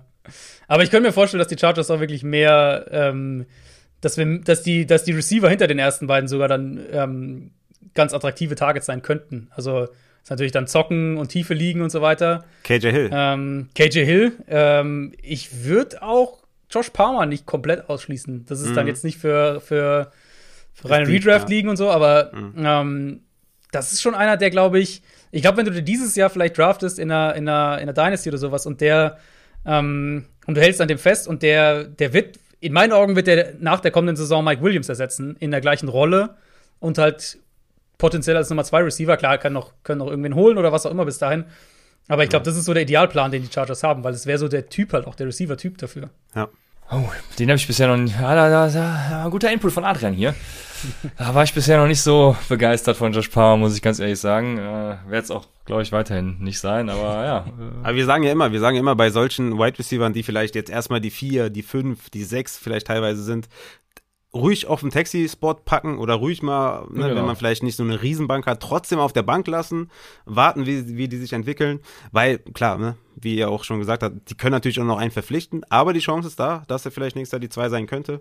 Ähm, deswegen auch bei Des Newsom oder sowas bin ich auch immer sehr gespannt und sollte man auf jeden Fall immer im Auge behalten und nicht direkt wieder droppen oder so, wenn jetzt irgendwie Woche, ne, die ersten sechs Wochen gespielt sind und der hat irgendwie ja, ich denke mal, realistisch sind wahrscheinlich so acht Targets in den ersten sechs Wochen, ja, äh, dass man den dann wieder droppt, sondern einfach dran festhalten, da ist ein langfristiger Plan äh, dahinter. Ne? Ja, genau, Teams draften ja im Idealfall ähm, ein Jahr sozusagen nochmal im Voraus. Und da wäre ja Mike Williams dann, das wäre ja die prädestinierte Nachfolge. Ja. Ja, ich, ich musste KJ Hill unterbringen, weil einer meiner Lieblingsspieler, ähm, da musste ich erwähnen. Ich glaube, den habe ich letztens noch irgendwo gedroppt. Ich weiß, ich glaube in der Salary Cap League. Ähm, jetzt ist mir die Frage wieder entfallen, die ich hatte. Verdammt, ich hatte noch eine letzte abschließende Frage, die sich um Mike Williams drehte. Genau. Kannst du dir erklären, Adrian, warum sie unbedingt Mike Williams äh, halten wollten? Weil Mike Williams war ja noch nach dem alten Collective Bargain Agreement, den hätten sie ja für null Dollar Dead Money mhm. einfach cutten können und sich de dementsprechend dann Candy Golladay oder was weiß ich wen holen können. Mhm. Ja, also vielleicht haben sie gesagt, wir haben jetzt schon so viel Kohle dieses Jahr in die Offensive Line gesteckt, wir, wir gehen die Position lieber perspektivisch über den Draft an und, und versuchen es so zu regeln und lösen das sozusagen, bauen das intern schrittweise um. Das vielleicht eine Überlegung dahingehend, aber dass jetzt Mike Williams nicht der äh, der ideale äh, Receiver ist. Ich glaube, das, oder dass, dass es bessere Optionen auch gegeben Was? hätte in dieser Offseason. Ich glaube, das wissen wir. Also, sie hätten ja auch einen, ja, wenn man guckt, für was die Receiver teilweise gegangen sind, sie hätten ja auch einfach einen Will Fuller holen können. Für, Boah. was hat der gekostet? 11 Millionen jetzt oder sowas für die. 11, glaube ich, ja. Das wäre crazy gewesen, ja. Das wäre crazy. Aber Christian ist riesen Mike Williams-Fan, ne? das darfst du nicht vergessen. ja. das stimmt, ja. Gut, aber schließen wir das ab und gehen äh, ja einmal quer durchs Land. Wir sind in New York, New Jersey, wie auch immer man es will, angekommen, äh, wo Robert Saleh auch ist als Head Coach und mh, er nimmt Mike LaFleur direkt aus San Francisco mit äh, als Offensive Coordinator. Ja, LaFleur kommt aus der Shannon Offense, ähm, established the run, hohe Play-Action-Quote. Ähm, was das mit äh, Quarterbacks macht, hat man bei äh, Washed AJ, äh, Aaron Rodgers gesehen in Green Bay. Ne? ähm, ja, Adrian, dein Take zu Robert Saleh und vor allem natürlich dann äh, Mike LaFleur. Ja, also du, die, die, die sollen das schon gesagt. Im Kern, die werden den Ball laufen, sie werden ihn besser laufen, weil ein Plan dahinter steckt, wie du das Laufspiel und das Passspiel zusammen kombinierst und wie das auch für die Defense besser dann ähm, oder schwerer zu lesen aussieht. Sie haben in die Offensive Line investiert. Ähm, ich, ich sage schon seit dem Draft im Prinzip, dass wenn, wenn Najee Harris nicht in Runde 1 gedraftet äh, worden wäre, dann, dann würde ich sagen, Michael Carter wird der produktivste Rookie Running Back sein in der Gruppe. So wird er halt der zweite sein. Ähm, Jawohl, Junge. Und ansonsten halt passt es schon eigentlich ganz gut zusammen. Du hast im Prinzip ja Zach Wilson, der zumindest die vertikalen Elemente von, von äh, dieser Bootleg Play Action Offense ähm, sehr, sehr gut beherrscht. Du hast Corey Davis, der in so einer Offense gespielt hat in Tennessee die letzten Jahre, der auch gut in diese Rolle passt. Du hast, äh, wie gesagt, die Offensive Line, die jetzt schrittweise verbessert wird.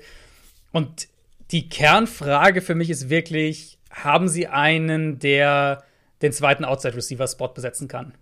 Hm. Kann Denzel Mims das im zweiten Jahr? Ist er, schafft er diesen Sprung? Ähm, weil da sehe ich so ein bisschen eine potenzielle Schwachstelle. Weil wenn du in eine Situation halt kommst, wo der Gegner jede Woche Corey Davis doppelt, dann wird's schwer, weil das ist halt nicht das Spiel, wo Corey Davis dann gewinnt. Ja, also ich glaube, schlechter kann es auch nicht mehr laufen bei den Jets. Und die waren Pace of Play. Platz 29, Points per Game Platz 32, Total Yards Platz 32, Passing Attempts 29, Passing Yards 31 und Passing Touchdowns 28. Also es muss auf jeden Fall besser werden. Und ich weiß ja, Christian ist sehr hyped bei Zach Wilson. Ich glaube, du magst ihn auch sehr gerne, Adrian. Also es kann ja nur besser werden. Die O-Line ist abgegradet auf jeden Fall ich denke halt, dass, dass Jameson Crowder wieder vergessen wird von der Fantasy-Community. Ja, da bin ich. Ich, ich, ich, ich denke nicht, dass Elijah Moore direkt spielen wird. Ich glaube, Jameson Crowder wird wieder im Slot sein und wieder seine Targets bekommen. Und äh, ich glaube, dass außerhalb von Corey Davis und Crowder ich glaube nicht, dass Mims da den nächsten Schritt machen kann. Man hört ja auch Training Camp, oder ist ja noch nicht Training Camps, aber OTAs da, die, die Reports sollen ja auch nicht so gut gewesen sein, dass Killen Cole da auch vielleicht schon vor ihm sein könnte. Ja, ich bin auf jeden Fall zwiegespalten, äh, was so, was die, die Offense angeht, trotzdem, weil es einfach die Jets sind und ich bin Giants-Fan, ich muss zwiegespalten sein. Ich glaube nicht, dass das äh, ja klicken wird. Ähm, ich glaube auch der das Coaching Hire, klar, ne, ist natürlich in erster Linie, um die Defense auch mal zu stabilisieren mit von, von Saleh. Mal gespannt, wie Mike LaFleur, äh, Mike LaFleur da, da die, die Offense äh, dirigieren kann. Aber ich bin eher, eher skeptisch, ne? Und auf Running Back, klar, Michael Carter, jeder weiß, oder aus der Upside Community weiß jeder, wie sehr ich Michael Carter mag. Aber man muss trotzdem auch aus Fantasy-Sicht dazu sagen, La Michael P. Ryan, Tevin Coleman, Ty Johnson auch immer noch da es wird wahrscheinlich ein bisschen brauchen oder ein paar Wochen vielleicht brauchen, bis die Michael Carter auch dann, ja, 15 ähm, Touches geben, anstatt nur 7 bis 10 oder so. Das könnte vielleicht hier und da vielleicht noch ein paar Wochen dauern, aber das größte Upside definitiv Michael Carter. Ich bin ein Riesenfan und sehe da sehr viel Upside. Ähm, aber die ganze Offense, oh, ich bin, ich bin super skeptisch. Ne? Ich bin echt gespannt und äh, wünsche den, den Jets-Fans äh, alles Gute, aber ich, ich sehe schon kommen, wie die, wie die, wie das da nicht gut funktioniert. Also sie sind halt auch einfach von ihrer Entwicklung her, ne, im ersten Jahr jetzt mit einem, mit, äh, mit neuem Coach, mit neuem Quarterback und so weiter, das muss man schon ja immer dazu bedenken. Also, dass die jetzt nicht irgendwie Top 5 in Scoring oder sowas sein werden, ich glaube, das, äh, das ist uns allen klar. So, ähm, also insofern musst du so ein bisschen in den Rahmen einsortiert. Denke ich aber schon, dass, dass du in der Offense Spieler finden kannst, die, die dann Value, also Carter, da sind wir eh einer Meinung. Ich glaube, dass Elijah Moore tatsächlich der sein wird, der ähm, der am Ende Spaß macht in der Offense, der super viel dieser Slot-Targets bekommt und, und Yards after Catch gelegen hat und so weiter. Also ich glaube, vielleicht Aber nicht direkt. vielleicht, ja. sorry, wenn ich da reingehe, da hätten Ja. sie Crowder auch cutten können. Ich glaube, da hätten sie 8, 9 Millionen sparen können. ja, sie haben ihn ja schon Haben sie- gezwungen, irgendwie Ja, auf äh, die ja. Hälfte des Gehalts zu verzichten oder irgendwie sowas. Vielleicht wird Ähm, auch noch getradet. Kann auch sein, ne? Vielleicht wird er auch noch getradet, klar, ist, ist auch auch attraktiver mit günstigerem Salary, das kann man auch nicht ausschließen. Ja. Meine Sorge ist, also im Slot sind sie ja super besetzt. Das, das kann man ja schon mal festhalten mit den beiden. Das sind ja eigentlich zwei richtig gute Slot-Receiver. Ähm, meine Sorge ist halt, wie gesagt, der zweite Outside-Receiver-Spot. Ähm, und dann in der Folge eben, wenn der ein Problem ist, glaube ich, wird auch Corey Davis nicht die beste Saison haben. Und dann halt haben sie ja, also ich weiß nicht, wie ihr bei Chris Herndon so drauf seid, aber in meinen Augen haben sie nicht viel auf Tight End. Und Jedes Jahr Breakout-Title. Ja, Jedes genau, auch genau. dieses Jahr. Ähm, und da, da fehlt dann auch noch so ein bisschen dieses Matchup-Element. Also ich vermute mal, im Endeffekt werden die irgendwie Tident-mäßig einen, einen drauf haben, der vor allem dann viel blocken kann, glaube ich. Also ich glaube, Tident wird im, im Passspiel da nicht so eine große Rolle spielen. Und dann ist für mich eben Carter, ähm, Slot-Receiver, wie gesagt, für mich, ich glaube, im Laufe der Saison wird es Elijah Moore sein.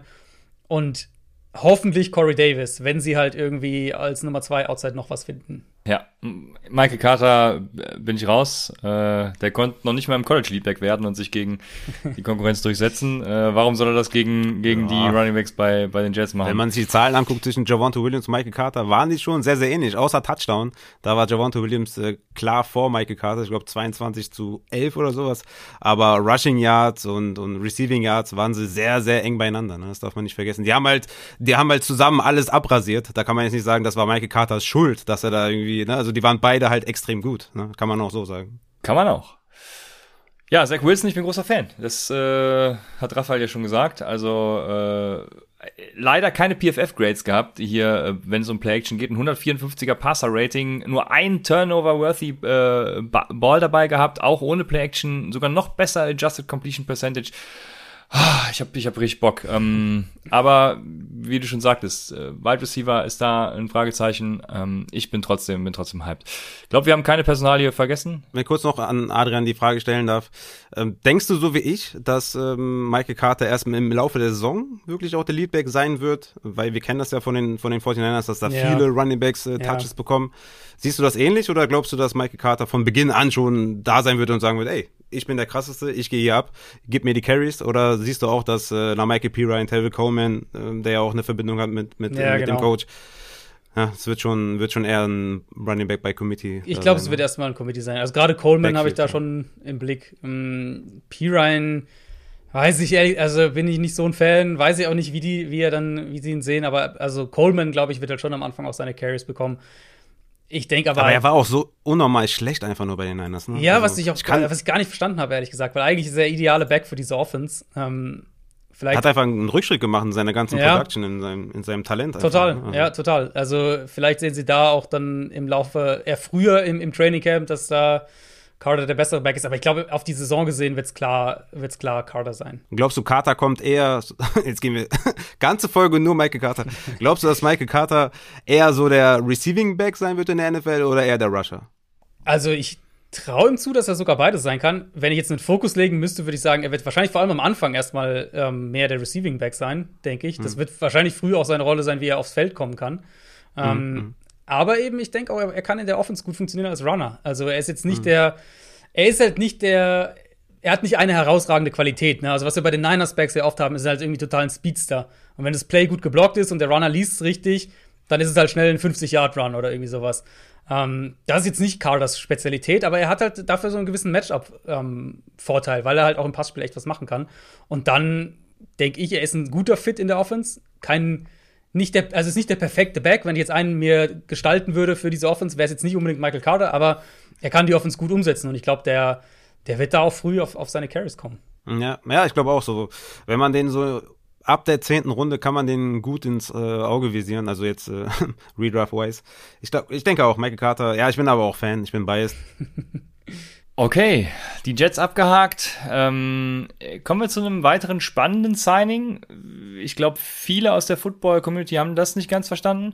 Bin gespannt, was du dazu sagst. Äh, und zwar sind das die Philadelphia Eagles, die sich Nick Sirianni als Head Coach äh, geholt haben und Shane äh, Steichen, der ja nur ein Jahr Ausflug nach äh, Los Angeles gemacht hat als Offensive Coordinator. Ja, Hättest du das erwartet bei den Eagles und, und, und was bringt äh, Nick Sirianni mit? Ist super kurios. Insofern, als dass sie schon so ein bisschen versuchen, das zu kopieren, was unter Doug Peterson gut funktioniert hat. Ähm, also normalerweise haben wir das ja häufig, dass nach einer, so nach einer Headcoach-Entlassung geht die Franchise eher in eine ganz andere Richtung oder hat einen konkreten, einen ganz anderen Plan. Das scheint hier von außen betrachtet nicht der Fall zu sein. Es wirkt eher so, als würden sie so versuchen, an die erfolgreiche frühe Phase von der Doug Peterson-Ära ähm, wieder so ein bisschen anknüpfen zu wollen, indem sie ja einen letztlich einen Assistenten von Petersons ehemaligen Assistenten dann holen von Frank Reich.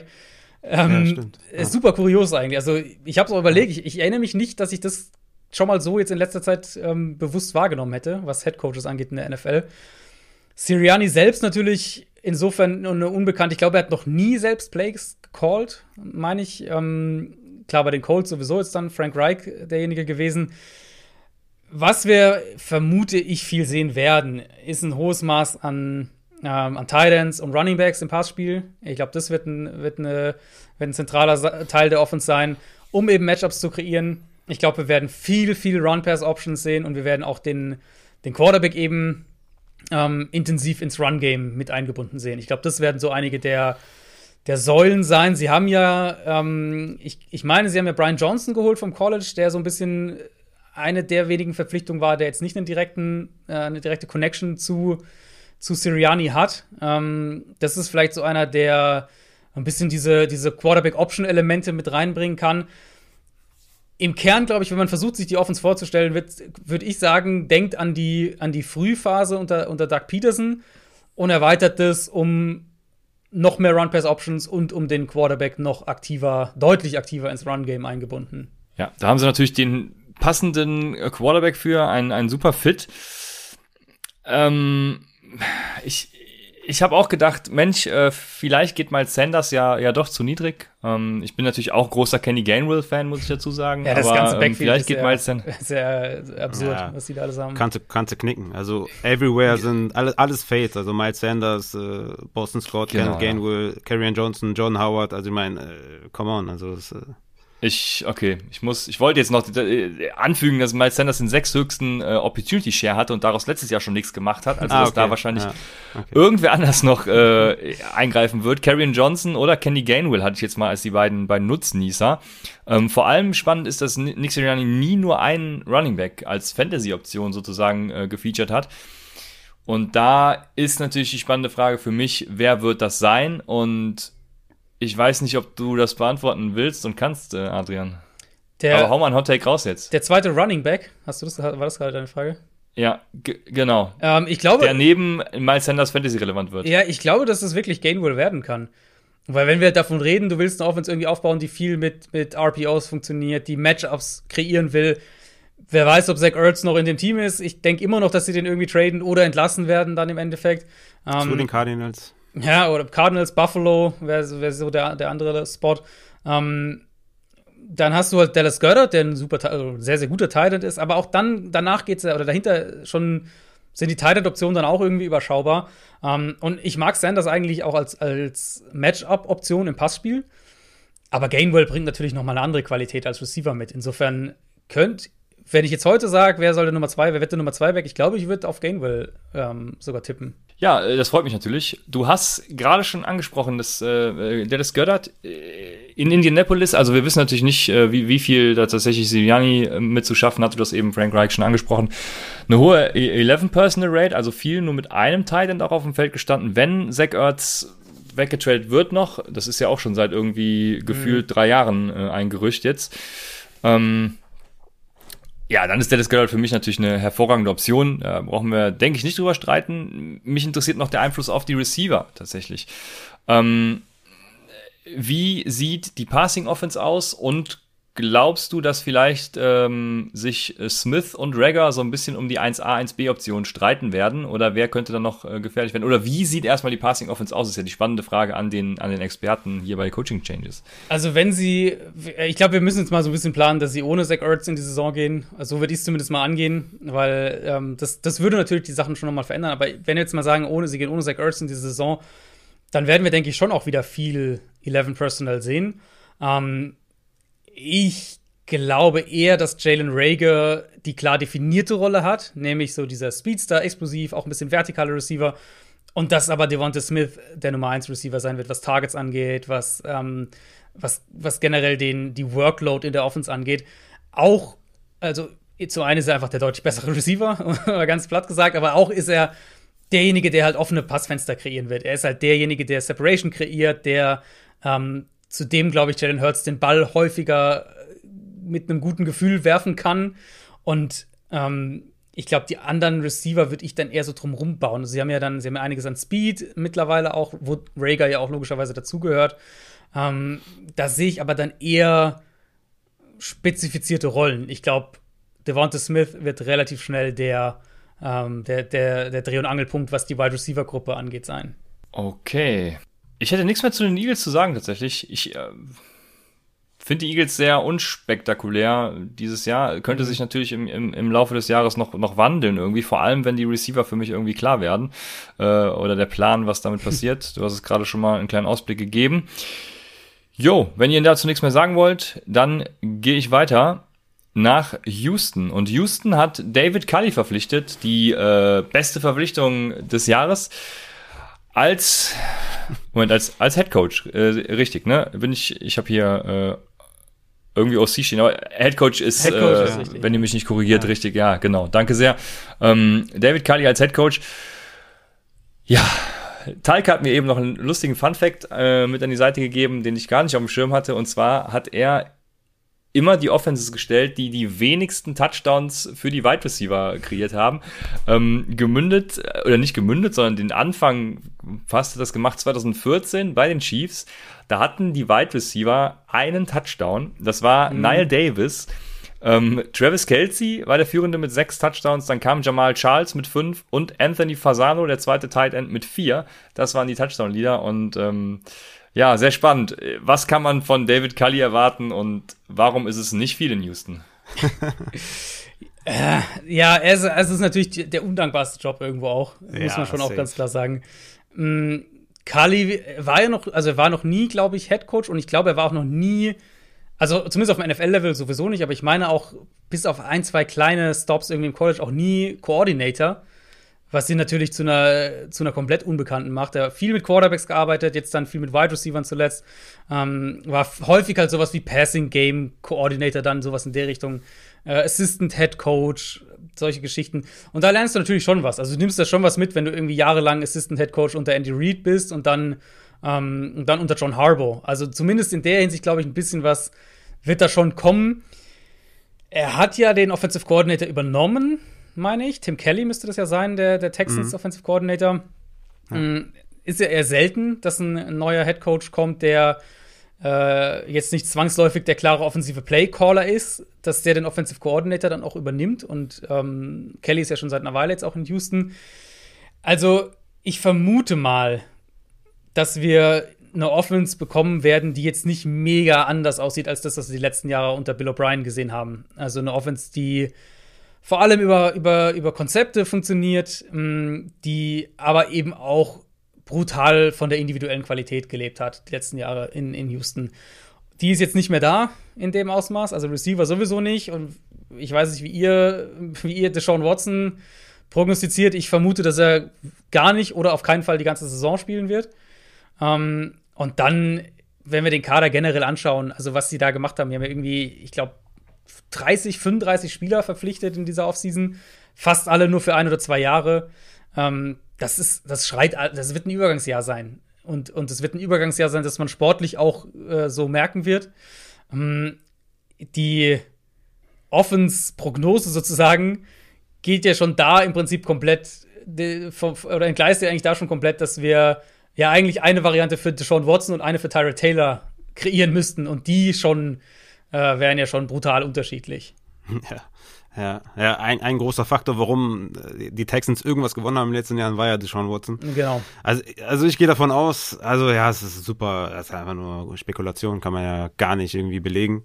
Ich, mein Gefühl sagt mir einfach, er wird spielen. Ich, ich weiß nicht warum, irgendwie Historie in der NFL einfach sagt mir irgendwie, keine Ahnung, Superstar Quarterback, der aber Woche 1 auch ist, also denkst du, er wird Woche 1 spielen? Ja, ich habe das Gefühl, der, das wird sich alles so ein bisschen, und wie gesagt, ich will keine, keine, ich will jetzt hier nichts, äh, ähm, ne, irgendwie, dass ich irgendwas weiß oder so, aber ich habe das Gefühl, dass der mhm. einfach Woche 1 normal spielt und dann vielleicht noch ein paar Investigations vielleicht in der Saison noch kommen, aber dass da vielleicht noch nicht handfestes genug da ist, um so einen Spieler weil die NFL das ja dann so betrachtet, so einen Spieler irgendwie einfach mal rauszunehmen. Also meine, meine, meine Vermutung ist, dass sie ähm, das, also erst muss ich ja das vor Gericht sowieso klären, das ist ja eh klar. Und wenn er da hm. verurteilt werden sollte, dann wird er auch nicht spielen, ist auch, denke ich, logisch.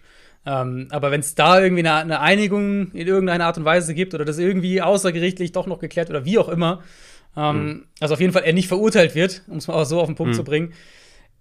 Ich denke, die NFL wird trotzdem was machen, Einfach weil das ein zu großes Image-Thema mittlerweile ist. Und, und wir mhm. sehen das auch, dass die NFL da mittlerweile auch drastischer reagiert teilweise.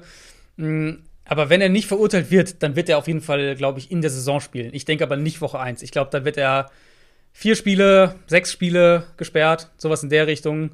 Ähm, ich glaube, sowas wird von der NFL kommen, selbst wenn er vor Gericht letztlich, aus welchen Gründen auch immer, dann nicht verurteilt wird. Ja, das wäre ja auch dann wieder, ne, vier, sechs Wochen Sperre, das, also, kannst eigentlich auch nicht dann bringen, ne? Wenn du irgendwie denkst, ja. dass du, ne, und dann hier so ein Wischiwaschi, ja, keine Ahnung, aber okay, klar, fair auf jeden Fall. Ähm, kommen wir zu was, äh, zu, zu was Lustigerem, das Backfield der Texans. ja. das ist. Von den Eagles zu den Texans ist auch vom Regen in die Traufe. auch gut. Also Adrian, wenn du dir ein, ein, und du bist ja bekanntermaßen Running Back Fan, ja. wenn du dir ein Backfield zusammenstellen könntest, ja, dann wäre es, glaube ich, ein Backfield aus David Johnson, Philip Lindsay, Mark Ingram und Rex Burkett, oder nicht? Absolut. Ähm, ja. Also wüsste nicht, wen ich da lieber haben würde. Ja, das wäre jetzt meine nächste Frage gewesen. Nein, also an sich, ich meine, an sich hast du natürlich mit dem Backfield, hast du, hast du zumindest ein paar Möglichkeiten, Matchups zu kreieren. Ich dachte eigentlich auch, dass das ihr Plan letztes Jahr wäre, als dieser ganze ähm, David Johnson DeAndre Hopkins Trade auch passiert ist. Ich meine, Hopkins hatte andere Gründe, aber dass sie offensichtlich David Johnson haben wollten, ähm, dachte ich, dass sie halt mit David Johnson und Duke Johnson da irgendwie so ein, ein äh, dass sie die beiden auch viel gleichzeitig auf dem Feld haben werden. Ja. Das war dann irgendwie nicht so wirklich der Fall. Und jetzt haben sie halt, jetzt haben sie vier Backs, ähm, die zumindest, also mal mindestens zwei von denen können echt auch den Ball fangen und können echt auch mhm. Routes laufen. David Johnson ist ja immer noch der Back, auch letztes Jahr war der ja wieder einer der Backs, die äh, mit am, am, am tiefsten angespielt wurden, die wirklich auch Routes laufen, was, was, was viele Runningbacks ja nicht machen. Also viele Runningbacks, die vielleicht, selbst wenn sie irgendwie 30, 40 Targets haben, ähm, sind halt primär in die Flat und, und Screens gelaufen und sowas. Und David Johnson läuft ja schon echt immer noch einen Route Tree irgendwo. Also ja. er ist schon immer noch am ehesten der Back, den, den ich haben wollen würde in dem Backfield. Aber also mit der mit der Offense, die man da prognostizieren muss, ist es ja halt, ja. selbst wenn du im Backfield zuversichtlich bist, dass es David Johnson wird, ist es ja, kannst du eigentlich, du kannst nicht viel erwarten einfach von der Offense. Nee, nee, nee. Ist ja auch bei David Johnson tatsächlich so, so gewesen, dass er nie der beste Runner war, sondern halt auch wirklich ein Receiver-Threat war und genau. auch ne, seine Größe einfach Wahnsinns-Mismatch und äh, ja, sehr, sehr gute Saisons gehabt damals, lange mhm. her. Ähm, ja, also ich, ich, ich sag einfach mal, wenn ich mir die Offense angucke und ich, ich stelle jetzt einfach mal, ja, stelle einfach die These auf, dass Deshaun Watson Starter ist, dann muss ich trotz dessen kann ich nur sagen, dass Brandon Cooks der einzige Wide Receiver auch sein wird, ja, wo ich irgendwie Shares von haben möchte. Ne? Klar, Nico Collins äh, wurde gedraftet, der ist ein mhm. ähm, spannender, spannender Spieler. Randall Cobb im Slot immer, immer sehr, sehr sicher. Aber ich glaube, wenn Tyrod Taylor an der Center ist, und ich glaube, da ist Christian sogar anderer Meinung, der sogar mit Tyrod Taylor findet der Cooks ganz cool. Ich glaube, wenn Deshaun Watson tatsächlich nicht äh, der Starting Quarterback sein wird, dann ist das ein absolutes Fade, das ganze Team. Und easy, also wir machen ja noch äh, Teams to Avoid, offensichtlichstes Team to Avoid mhm. ever.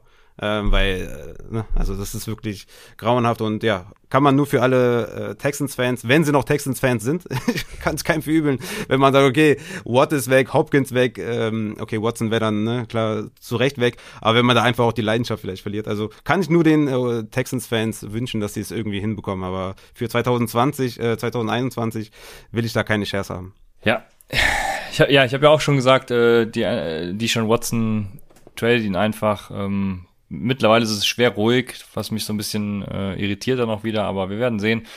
Running Backs, alles schon angesprochen. Ich brauche, glaube ich, nicht mehr da viel mehr zu sagen. Wel welchen Running Back von denen jetzt am liebsten, Adrian? Ich würde immer noch David Johnson nehmen, weil ich glaube, er wird auch ah, derjenige okay. sein, der ähm, im Passspiel die größte Rolle spielt. Ja, okay. Genau, genau deshalb, ja, dann auch okay. Gut, machen wir einfach weiter mit dem nächsten. Das ist äh, Marcus Brady, Offensive Coordinator in Indianapolis. Glaubst du, da wird sich was ändern? Nein, glaub, also ich glaube, also wird sich schon irgendwo was ändern, aber das liegt eher an, an dem neuen Quarterback, der da ist, äh, nicht an dem, ja, genau. Coordinator-Tausch. Ähm, das ist Frank Reichs Offense, er ist der Playcaller. Das, natürlich, klar, es ändert sich so ein paar hinter den Kulissen, strukturell, Gameplanning und so weiter. Vielleicht bringt er dann noch mal so ein, zwei neue Ideen irgendwie mit. Ähm, aber er ist ja jetzt auch nicht, also er ist ja nicht neu ins Team gekommen. Er war ja vorher auch schon da, war ja Quarterbacks-Coach. Insofern ist jetzt auch keine externe Stimme, die da irgendwie reingeholt wird. Ich glaube, da ändert sich, aus Coaching-Perspektive wird sich da sehr, sehr wenig nur ändern. Was, was denkst du bei, bei Carson Wentz? Ähm, Christian ist ja pretty much komplett out bei Carson Wentz. Denkst du, dass er da nochmal den Turnaround schaffen kann? Jetzt, jetzt bei einem neuen Team mit, mit ja, ich würde schon sagen, mit einem guten Wide Receiver Core, mit T.Y. Hilton, Paris Campbell, Pittman, das ist schon, das ist schon nett. Ja? Ähm, das Running Game ist ja auch immer sehr gut bei, bei den Colts, eine gute O-Line. Glaubst du, er, er schafft es da nochmal das Ruder rumzureißen oder hast du da die Hoffnung äh, verloren? Das heißt, also es ist immer die Frage, was du mit Ruder rumreißen meinst bei Carson Wentz, weil ich glaube, da fängt bei Carson Wentz schon der, der, der, der Teil, der erste Teil der, der Streitigkeiten an, weil, also wenn Ruder rumreißen in die Richtung geht, ähm, was war das, 2017? Ja, das, das war die einzige Saison. Äh, das, quasi, das ja. nicht, weil das, also das war halt der absolute Outlier in seiner ganzen Karriere. Ja. Ich glaube, da wird er auch Fair. nie wieder hinkommen. Also vielleicht mal für ein Fair. paar Spiele, aber nicht auf eine Saison gesehen. Ähm, wenn du aber sagst, Ruder rumreißen im Vergleich zum letzten Jahr, dann das auf jeden Fall, weil so schlecht wie letztes Jahr war, wird er nicht nochmal sein. Ich glaube, er wird halt irgendwie so Quarterback 20, so, also Real Football jetzt gedacht. Ja, ja, klar. Äh, Quarterback 20, 22, irgendwo so in der Range, glaube ich, wird er sich am Ende einpendeln. Es ist eine Quarterback-freundliche Offense. Er wird den Ball viel schnell kurz werfen können, ähm, an die Titans verteilen, an den Slot Receiver verteilen. Ich bin bei der Wide Receiver Gruppe, glaube ich, dann ein bisschen skeptischer als, als du vielleicht. Ähm, mhm. Also Hilton hat er letztes Jahr echt Probleme gehabt. Campbell, ehrlicherweise müssen wir in der NFL erstmal gescheit sehen, dass der fit bleibt. Und ja, und wir sind doch hier Campbell-Fans, Mann. Paris Campbell, bester Mann. Ja. Er, ja, muss, also, er muss jetzt fit bleiben und komplett ja, abrasieren. Ähm, Pittman ist derjenige, wo ich auf jeden Fall mit dabei bin. Mhm. Aber die O-Line ist, glaube ich, halt schon mal der erste Knackpunkt. Und da, das sollte ja doch, doch schon mal deutlich besser sein ähm, als das, was er letztes Jahr hatte wie gesagt, ich glaube, im Endeffekt wird er irgendwo Quarterback 2022 sein, wird sich da grob einpendeln mit einzelnen Ausreißern nach oben und hier und da mal einem Ausreißer nach unten.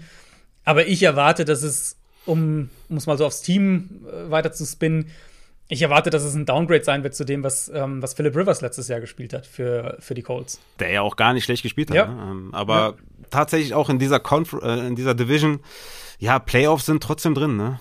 Also ja, die Division schon, ist halt ne? ist halt relativ offen. Also Houston haben mhm. wir jetzt ja gerade schon ähm, schon begraben. Ähm, Jacksonville ist halt auch, also die werden auch noch ein bisschen Zeit brauchen, denke ich.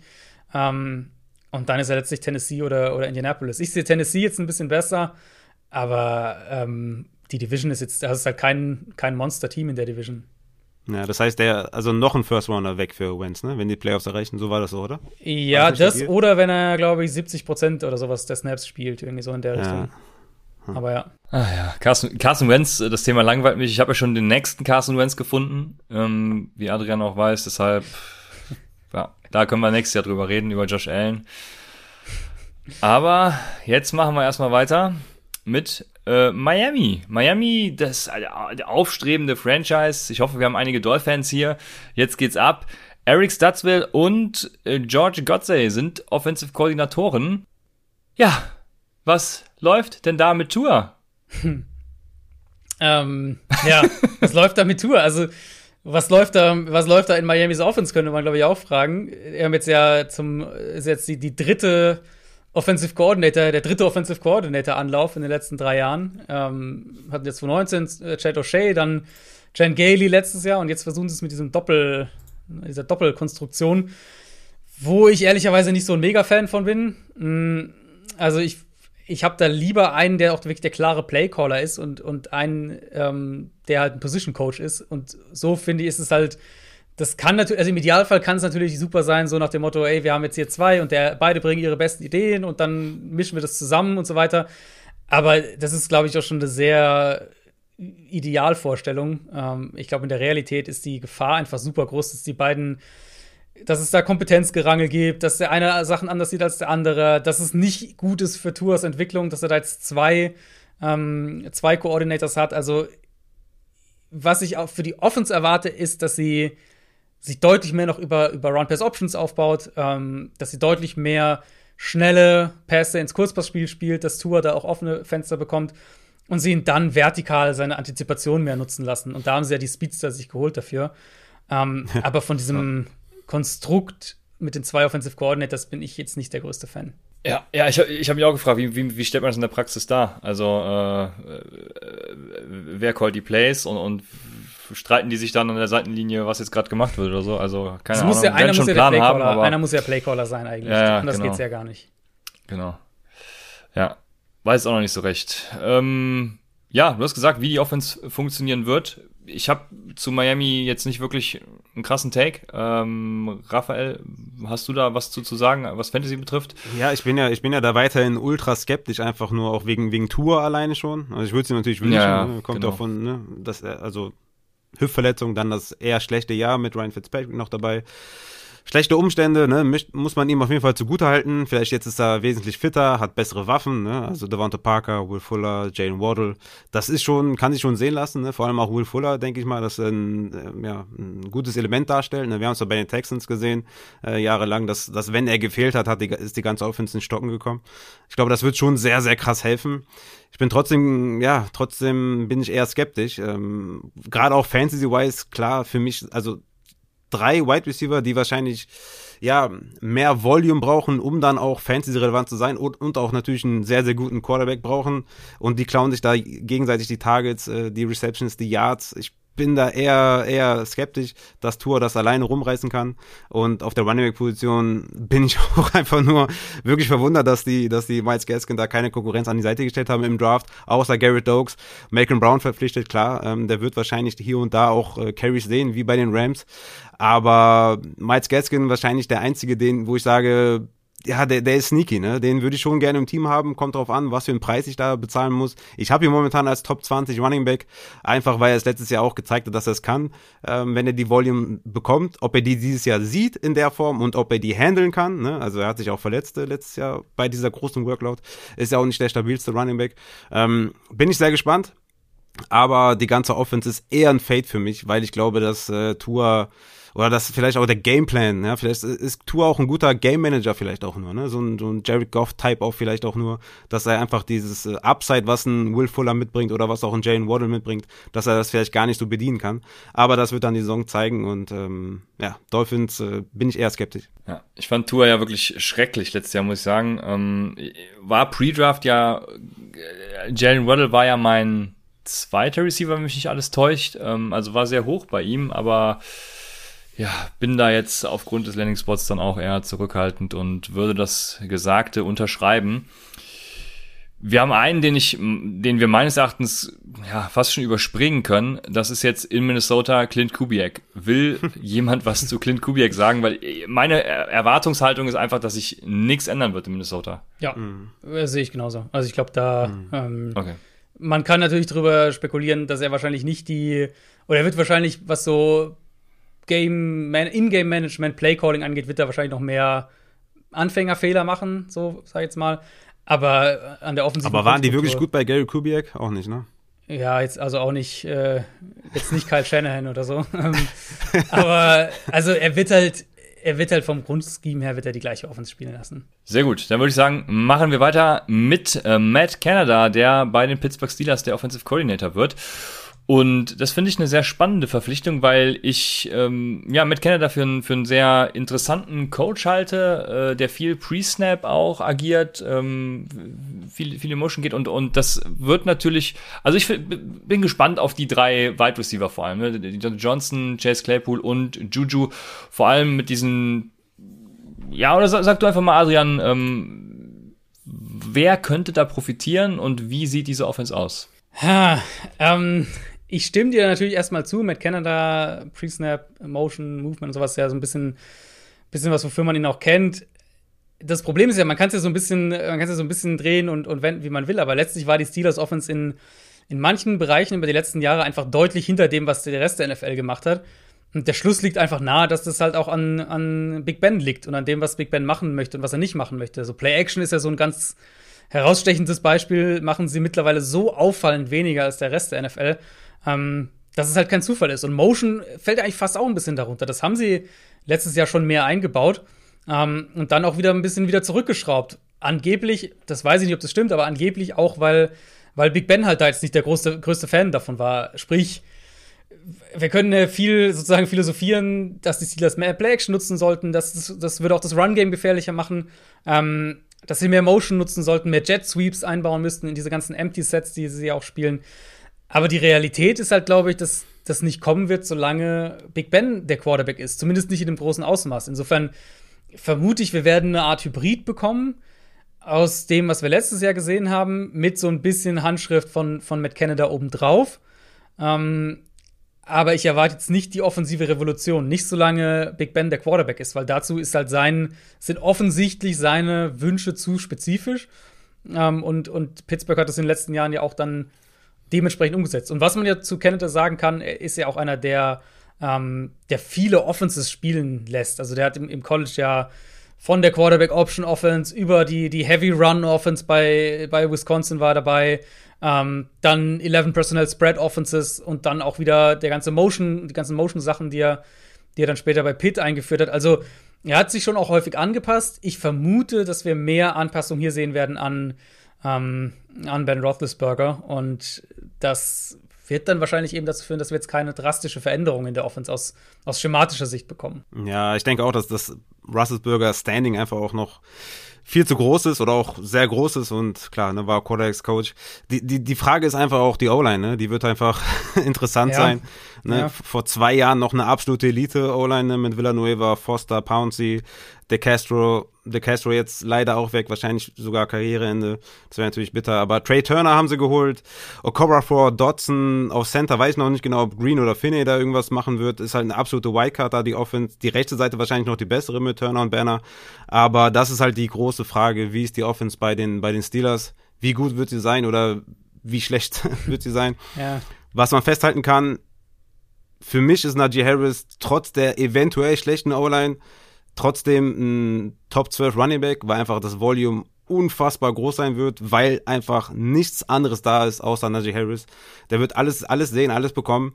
Und zu den Wide Receivers kennen ja alle meine Meinung. Deontay Johnson Fan, äh, Claypool mit Upside, Juju Floor. Ähm, und Juju will ich da eher am wenigsten haben, aber für mich äh, Deontay Johnson und äh, Claypool da mit riesigen Upside. Und Big Ben kommt ja über die Passing Attempts, ja. Also ist jetzt vielleicht nicht mehr der beste Quarterback, aber für Fantasy auch wichtig, wie viel er wirft und da ist er immer ganz vorne dabei. Und deswegen denke ich, dass für die Wide, für die Wide Receiver sich gar nicht so viel ändern wird, dass Deontay Johnson da Target-Leader bleibt, Claypool danach und äh, Juju dann äh, zuletzt. Aber Najee Harris erwarte ich trotz der eher schlechten O-Line eine sehr, sehr gute Saison. Ja, denke ich auch. Gerade weil er ja auch im Passspiel eine Rolle spielt. Und das, also, ja. wenn man das, was ich gesagt habe, so ein bisschen weiter, noch weiter versucht auszuführen, dann ähm, kommst du an den Punkt, okay, aber was, was können sie denn machen? Wo können sie denn Matchups kreieren, wenn wir jetzt sagen, sie sind vielleicht ein bisschen limitiert in bestimmten Sachen, ähm, die sie verändern können oder die sie eben nicht verändern können? Dann ist ja Najee Harris, der halt wirklich, also dessen Qualität ja eigentlich ist, dass er halt eine, dass er im Passspiel wirklich was machen kann. Ähm, also ich, ich fand ihn als Runner gar nicht so toll, ehrlicherweise. Aber eben, was er als Receiver kann, ist halt richtig, richtig gut. Und das heißt, ja. du hast da einen, der vielleicht individuell Matchups kreieren kann. Vielleicht sehen wir die Steelers auch mehr in, in, uh, in 12 Personal ein bisschen als Ja, klar, Jahr. mit Fryer Moose. Genau, ja, sie haben jetzt den, den Titan gedraftet in der zweiten Runde. Letztes mhm. Jahr ja super, super 11 Personal lastig. Aber vielleicht ist das dann auch so ein Weg, wo du sagst, okay, wo treffen wir uns in der Mitte, Offensive Coordinator und Quarterback? ähm, und dann ist halt vielleicht ein bisschen, okay, wie können wir denn irgendwie Matchups kreieren? Weil halt immer in, in drei Receiver Spread aufstellen und dann Big Ben den Ball halt nach zwei Sekunden werfen lassen. Ja. Das ist halt, also das ist nicht auf Dauer funktioniert, das haben wir gesehen letztes Jahr. Und deswegen, das sind halt so Ansätze, wo ich glaube, mir vorstellen könnte, bisschen mehr 12 Personnel, Najee Harris wirklich auch als Matchup-Waffe rumgeschoben, ähm, dass sie dann auch darauf mehr zurückgreifen werden, weil irgendwas, also ein bisschen was musst du halt schon ändern. So wie es letztes Jahr war, funktioniert es halt einfach nicht. Ja, ja, es ist, es ist schon interessant, ne, dass, dass selbst wenn, sagen wir mal, du kommst jetzt dahin als Offensive Coordinator, hast ein paar gute Ansätze, hast vielleicht hier und da eine Vision, wie das funktionieren kann, und dann musst du dich wirklich hinter einem Quarterback anstellen und der sagt einfach, nö, ja. ich will das schon so machen, wie ich das gerne möchte. Das ist schon auch, ähm, ja, wozu ist er dann noch da, der, der Offensive Coordinator? Ne? Ja, das Gute ist ja, wie, wie iFrog auch in den Comments sagt, äh, sie kennen sich halt schon, war ja äh, Quarterback Coach, aber ja ja, ich hatte, ich, ich, ich war, ich war gehypt da irgendwie. Ja, jetzt ist äh, meine ganze Euphorie natürlich hin. Tut mir leid. Ähm, äh, ich nehme deine Entschuldigung an. Ja gut, da bleibt mir auch nicht mehr, mehr zu sagen. Wir haben noch zwei Coaches, die untergekommen sind, beziehungsweise auch schon vorher da waren. Ähm, äh, der nächste wäre in San Francisco Mike McDaniel, Offensive Coordinator, muss natürlich äh, Ersatz gefunden werden für ähm, ja, die, die, die, Für nix, die Leute, die weggehen. Da ja, also ich, wollte, ich, keinen, ich, ich, ich, wollte mich noch retten. Ja, ich, wollte, ich wollte Mike LaFleur sagen, aber der war natürlich nie Offensive Coordinator. Ja. Die hatten äh, Pass-Game und, äh, und Run-Game Coordinator. Genau. Ja, genau. Ja. Der hatte keinen OC. Ja. Also, also danke fürs Auflaufen lassen. Ja, sehr gerne. genau, aber Mike McDaniel als Offensive Coordinator, ich äh, weiß nicht, ob wir ihn auch direkt überspringen wollen, weil Shanahan ist halt da und, und es wird alles so weiterlaufen. Ja, und er war ja eben auch vorher schon in der, also ich weiß, also ich weiß nicht, ob er viel mehr Kompetenzen tatsächlich hat als vorher oder, oder ob sich seine Rolle wahnsinnig verändert, ehrlicherweise, zu dem, was er vorher gemacht hat. Ähm, ist vielleicht halt die Möglichkeit, dass, dass er, dass Shannon ihm ein bisschen mehr im, im Game Planning überträgt, solche Geschichten, aber im Kern ist es so ein bisschen wie die, wie die Minnesota-Variante, glaube ich. Bekommt er denn mehr Geld jetzt auch, wenn der OC ist, statt Run-Game-Koordinator? Ja, ne? Das kann natürlich sein. Und es ist, und es ist ja. natürlich nicht so leicht, ihn abzuwerben für andere Teams, äh, weil, weil er ja jetzt ah, halt okay. halt Offensive ja, Coordinator stimmt. ist und nicht mehr nur eine Stufe drunter, quasi. Okay. Jo, sehr gut. Äh, auch ein natürlich taktischer Aspekt, den man nicht vernachlässigen darf. Jetzt, liebe Seahawks-Fans, äh, ihr habt lange gewartet. Jetzt gehen wir nach Seattle und besprechen äh, Shane Waldron, Offensive Coordinator bei Seattle, kommt vom Divisionsrivalen den Los Angeles Rams und bringt so ein bisschen, ja, die McVay Offense nach Seattle wäre die Frage. Ähm, passt auch, denke ich, zu diesem run-lastigen Ansatz in Seattle. Wie siehst du das, Adrian? Ja, das ist wirklich sowas, wo ich mir vorstellen könnte, ähm, hier, hier haben sie den Offensive Coordinator gefunden, der, der Pete Carroll und Russell Wilson so ein bisschen unter einen Hut bringt dass Pete Carroll den Ball laufen will, ich meine, das wissen wir alle. Ähm, und er hat sich ja immer wieder mal so ein bisschen darauf eingelassen, dass er den Ball doch mehr werfen und, und das Passspiel doch ein bisschen, bisschen mehr in den Vordergrund rückt. Und dann sind sie irgendwann immer wieder zurückgegangen zu dem Run-Game. Also sie haben da immer ja so ein bisschen auch, auch mit Schottenheimer jetzt, ähm, haben sie immer wieder gefühlt gesucht, was sie eigentlich machen wollen. Und jetzt kriegst du einen Offensive Coordinator, dessen Idee, wir gehen jetzt mal von McVay einfach aus, weil, ne, warum holst du ihn sonst? Ähm, mhm. dass eine Idee von der Offense ja schon auf Run-Designs aufbaut.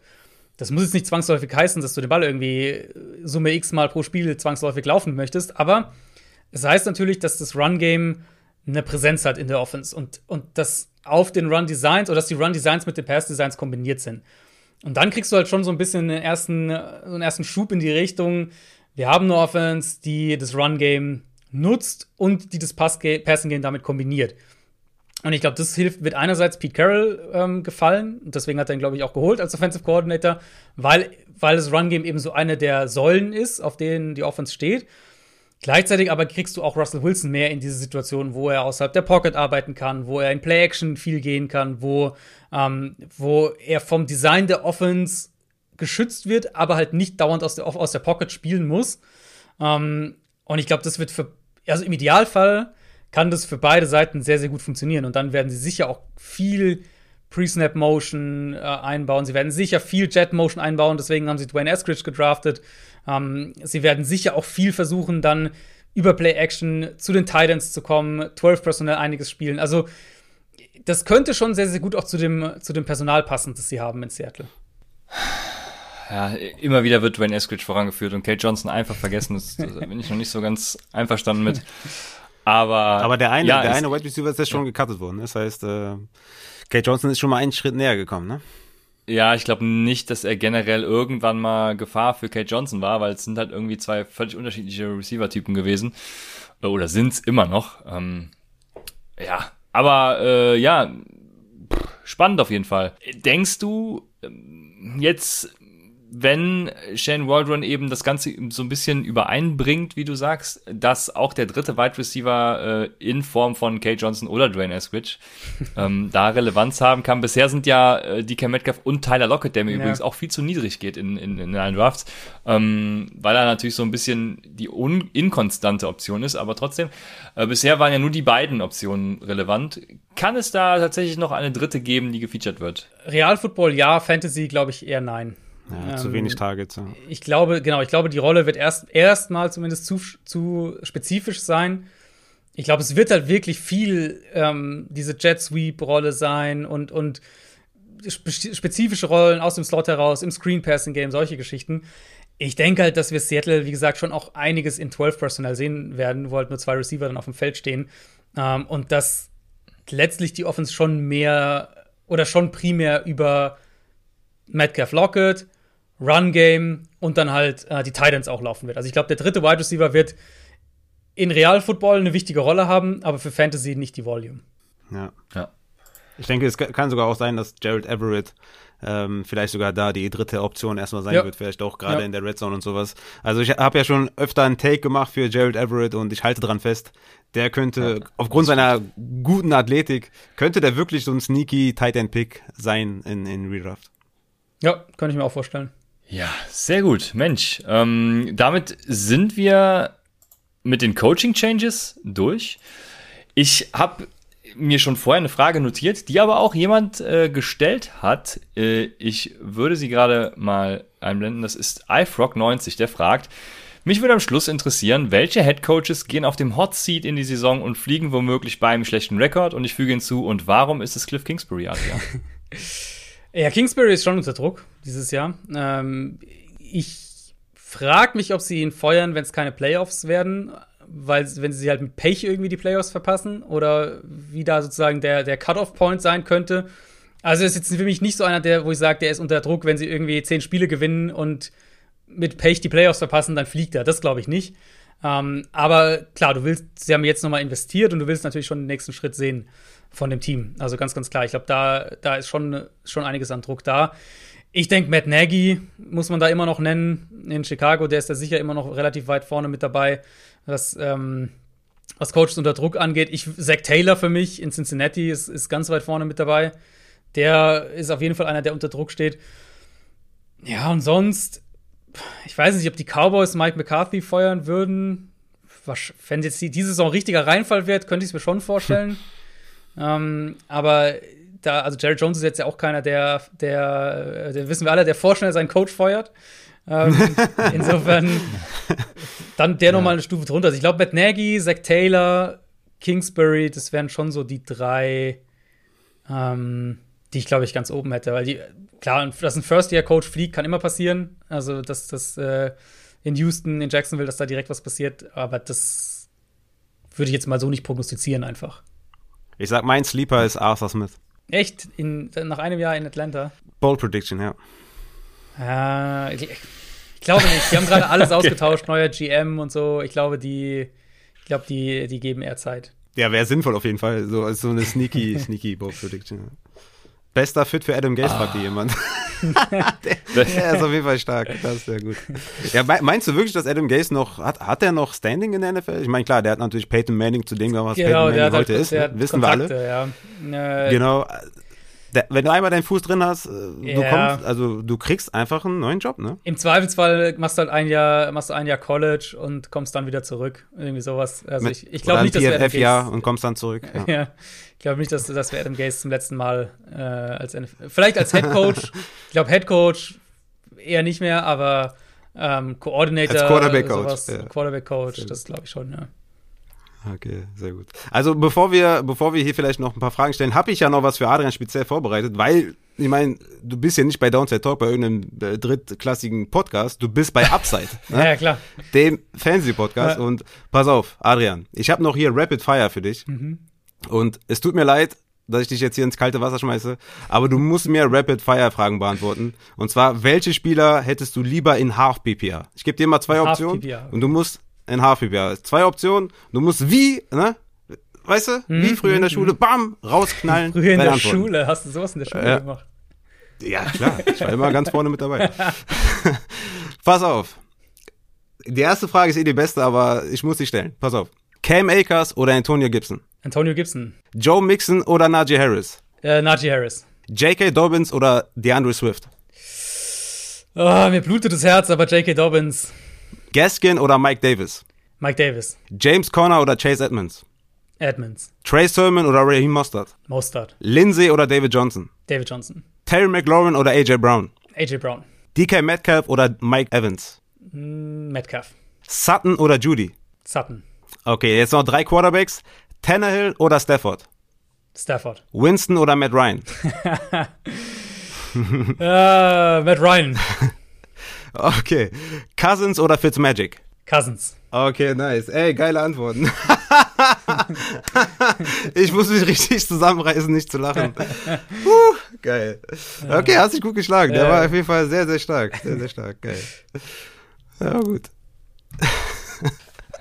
Der erste war auf jeden Fall. Der erste war gleich. Den muss, ich mir, den muss ich mir lange anhören noch. Den muss ich mir noch lange anhören.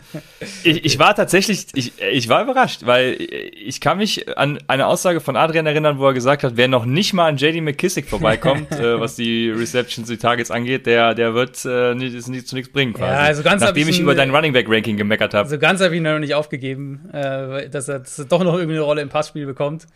Und ja, Rams Backfield ist, ist für mich irgendwie so, weiß nicht, da, da will ich, glaube ich, keinen so wirklich haben. Ach, ah, das ja, war schön. Das ist fair. Das war schön. Ja. Haben wir noch Fragen oder sind wir durch? Ich äh, würde sagen, Raphael hat schon die Brille ausgezogen. ja, ja, also meine Kleine hat durchgehalten, also die ist hinter mir im Bett einfach, die ist, ach, ist eh, eh, eh mega. Aber meine Frau ist noch nicht gekommen, also Shoutout nochmal an alle Frauen, ihr seid auf jeden Fall, äh, ihr seid auf jeden Fall ja, deutlich stärker als wir Männer. Ihr seid einfach äh, wirklich sehr, ja. sehr krass äh, in der Schwangerschaft. Das ist einfach, also was die da durchmachen, das ist unfassbar. Das kann man nicht äh, highly appreciaten. Also das ist unfassbar. Von daher würde ich eigentlich schon sagen, lasst uns Schluss machen soweit, auch wenn Adrian natürlich der Goat ist und wir den nicht jeden Tag da haben. Aber ich bin, äh, ich bin, äh, ja, von mir aus können wir, können wir Schluss machen, weil ich noch ein paar Sachen machen muss. Da habe ich ja. äh, vollstes Verständnis für, für Frau und Kind. Da muss man Zeit nehmen. Ja. Ja. Ja, Apropos, vielen Dank, Adrian, dass du dir die Zeit genommen hast. Sehr gerne. Also äh, nicht selbstverständlich, hier so einen äh, aus Funk und Fernsehen bekannten, äh, den, den Goat aus Deutschland, wie Raphael es zu Recht sagt. vielen Dank. Also vielen Dank, ja, dass gerne. du da warst.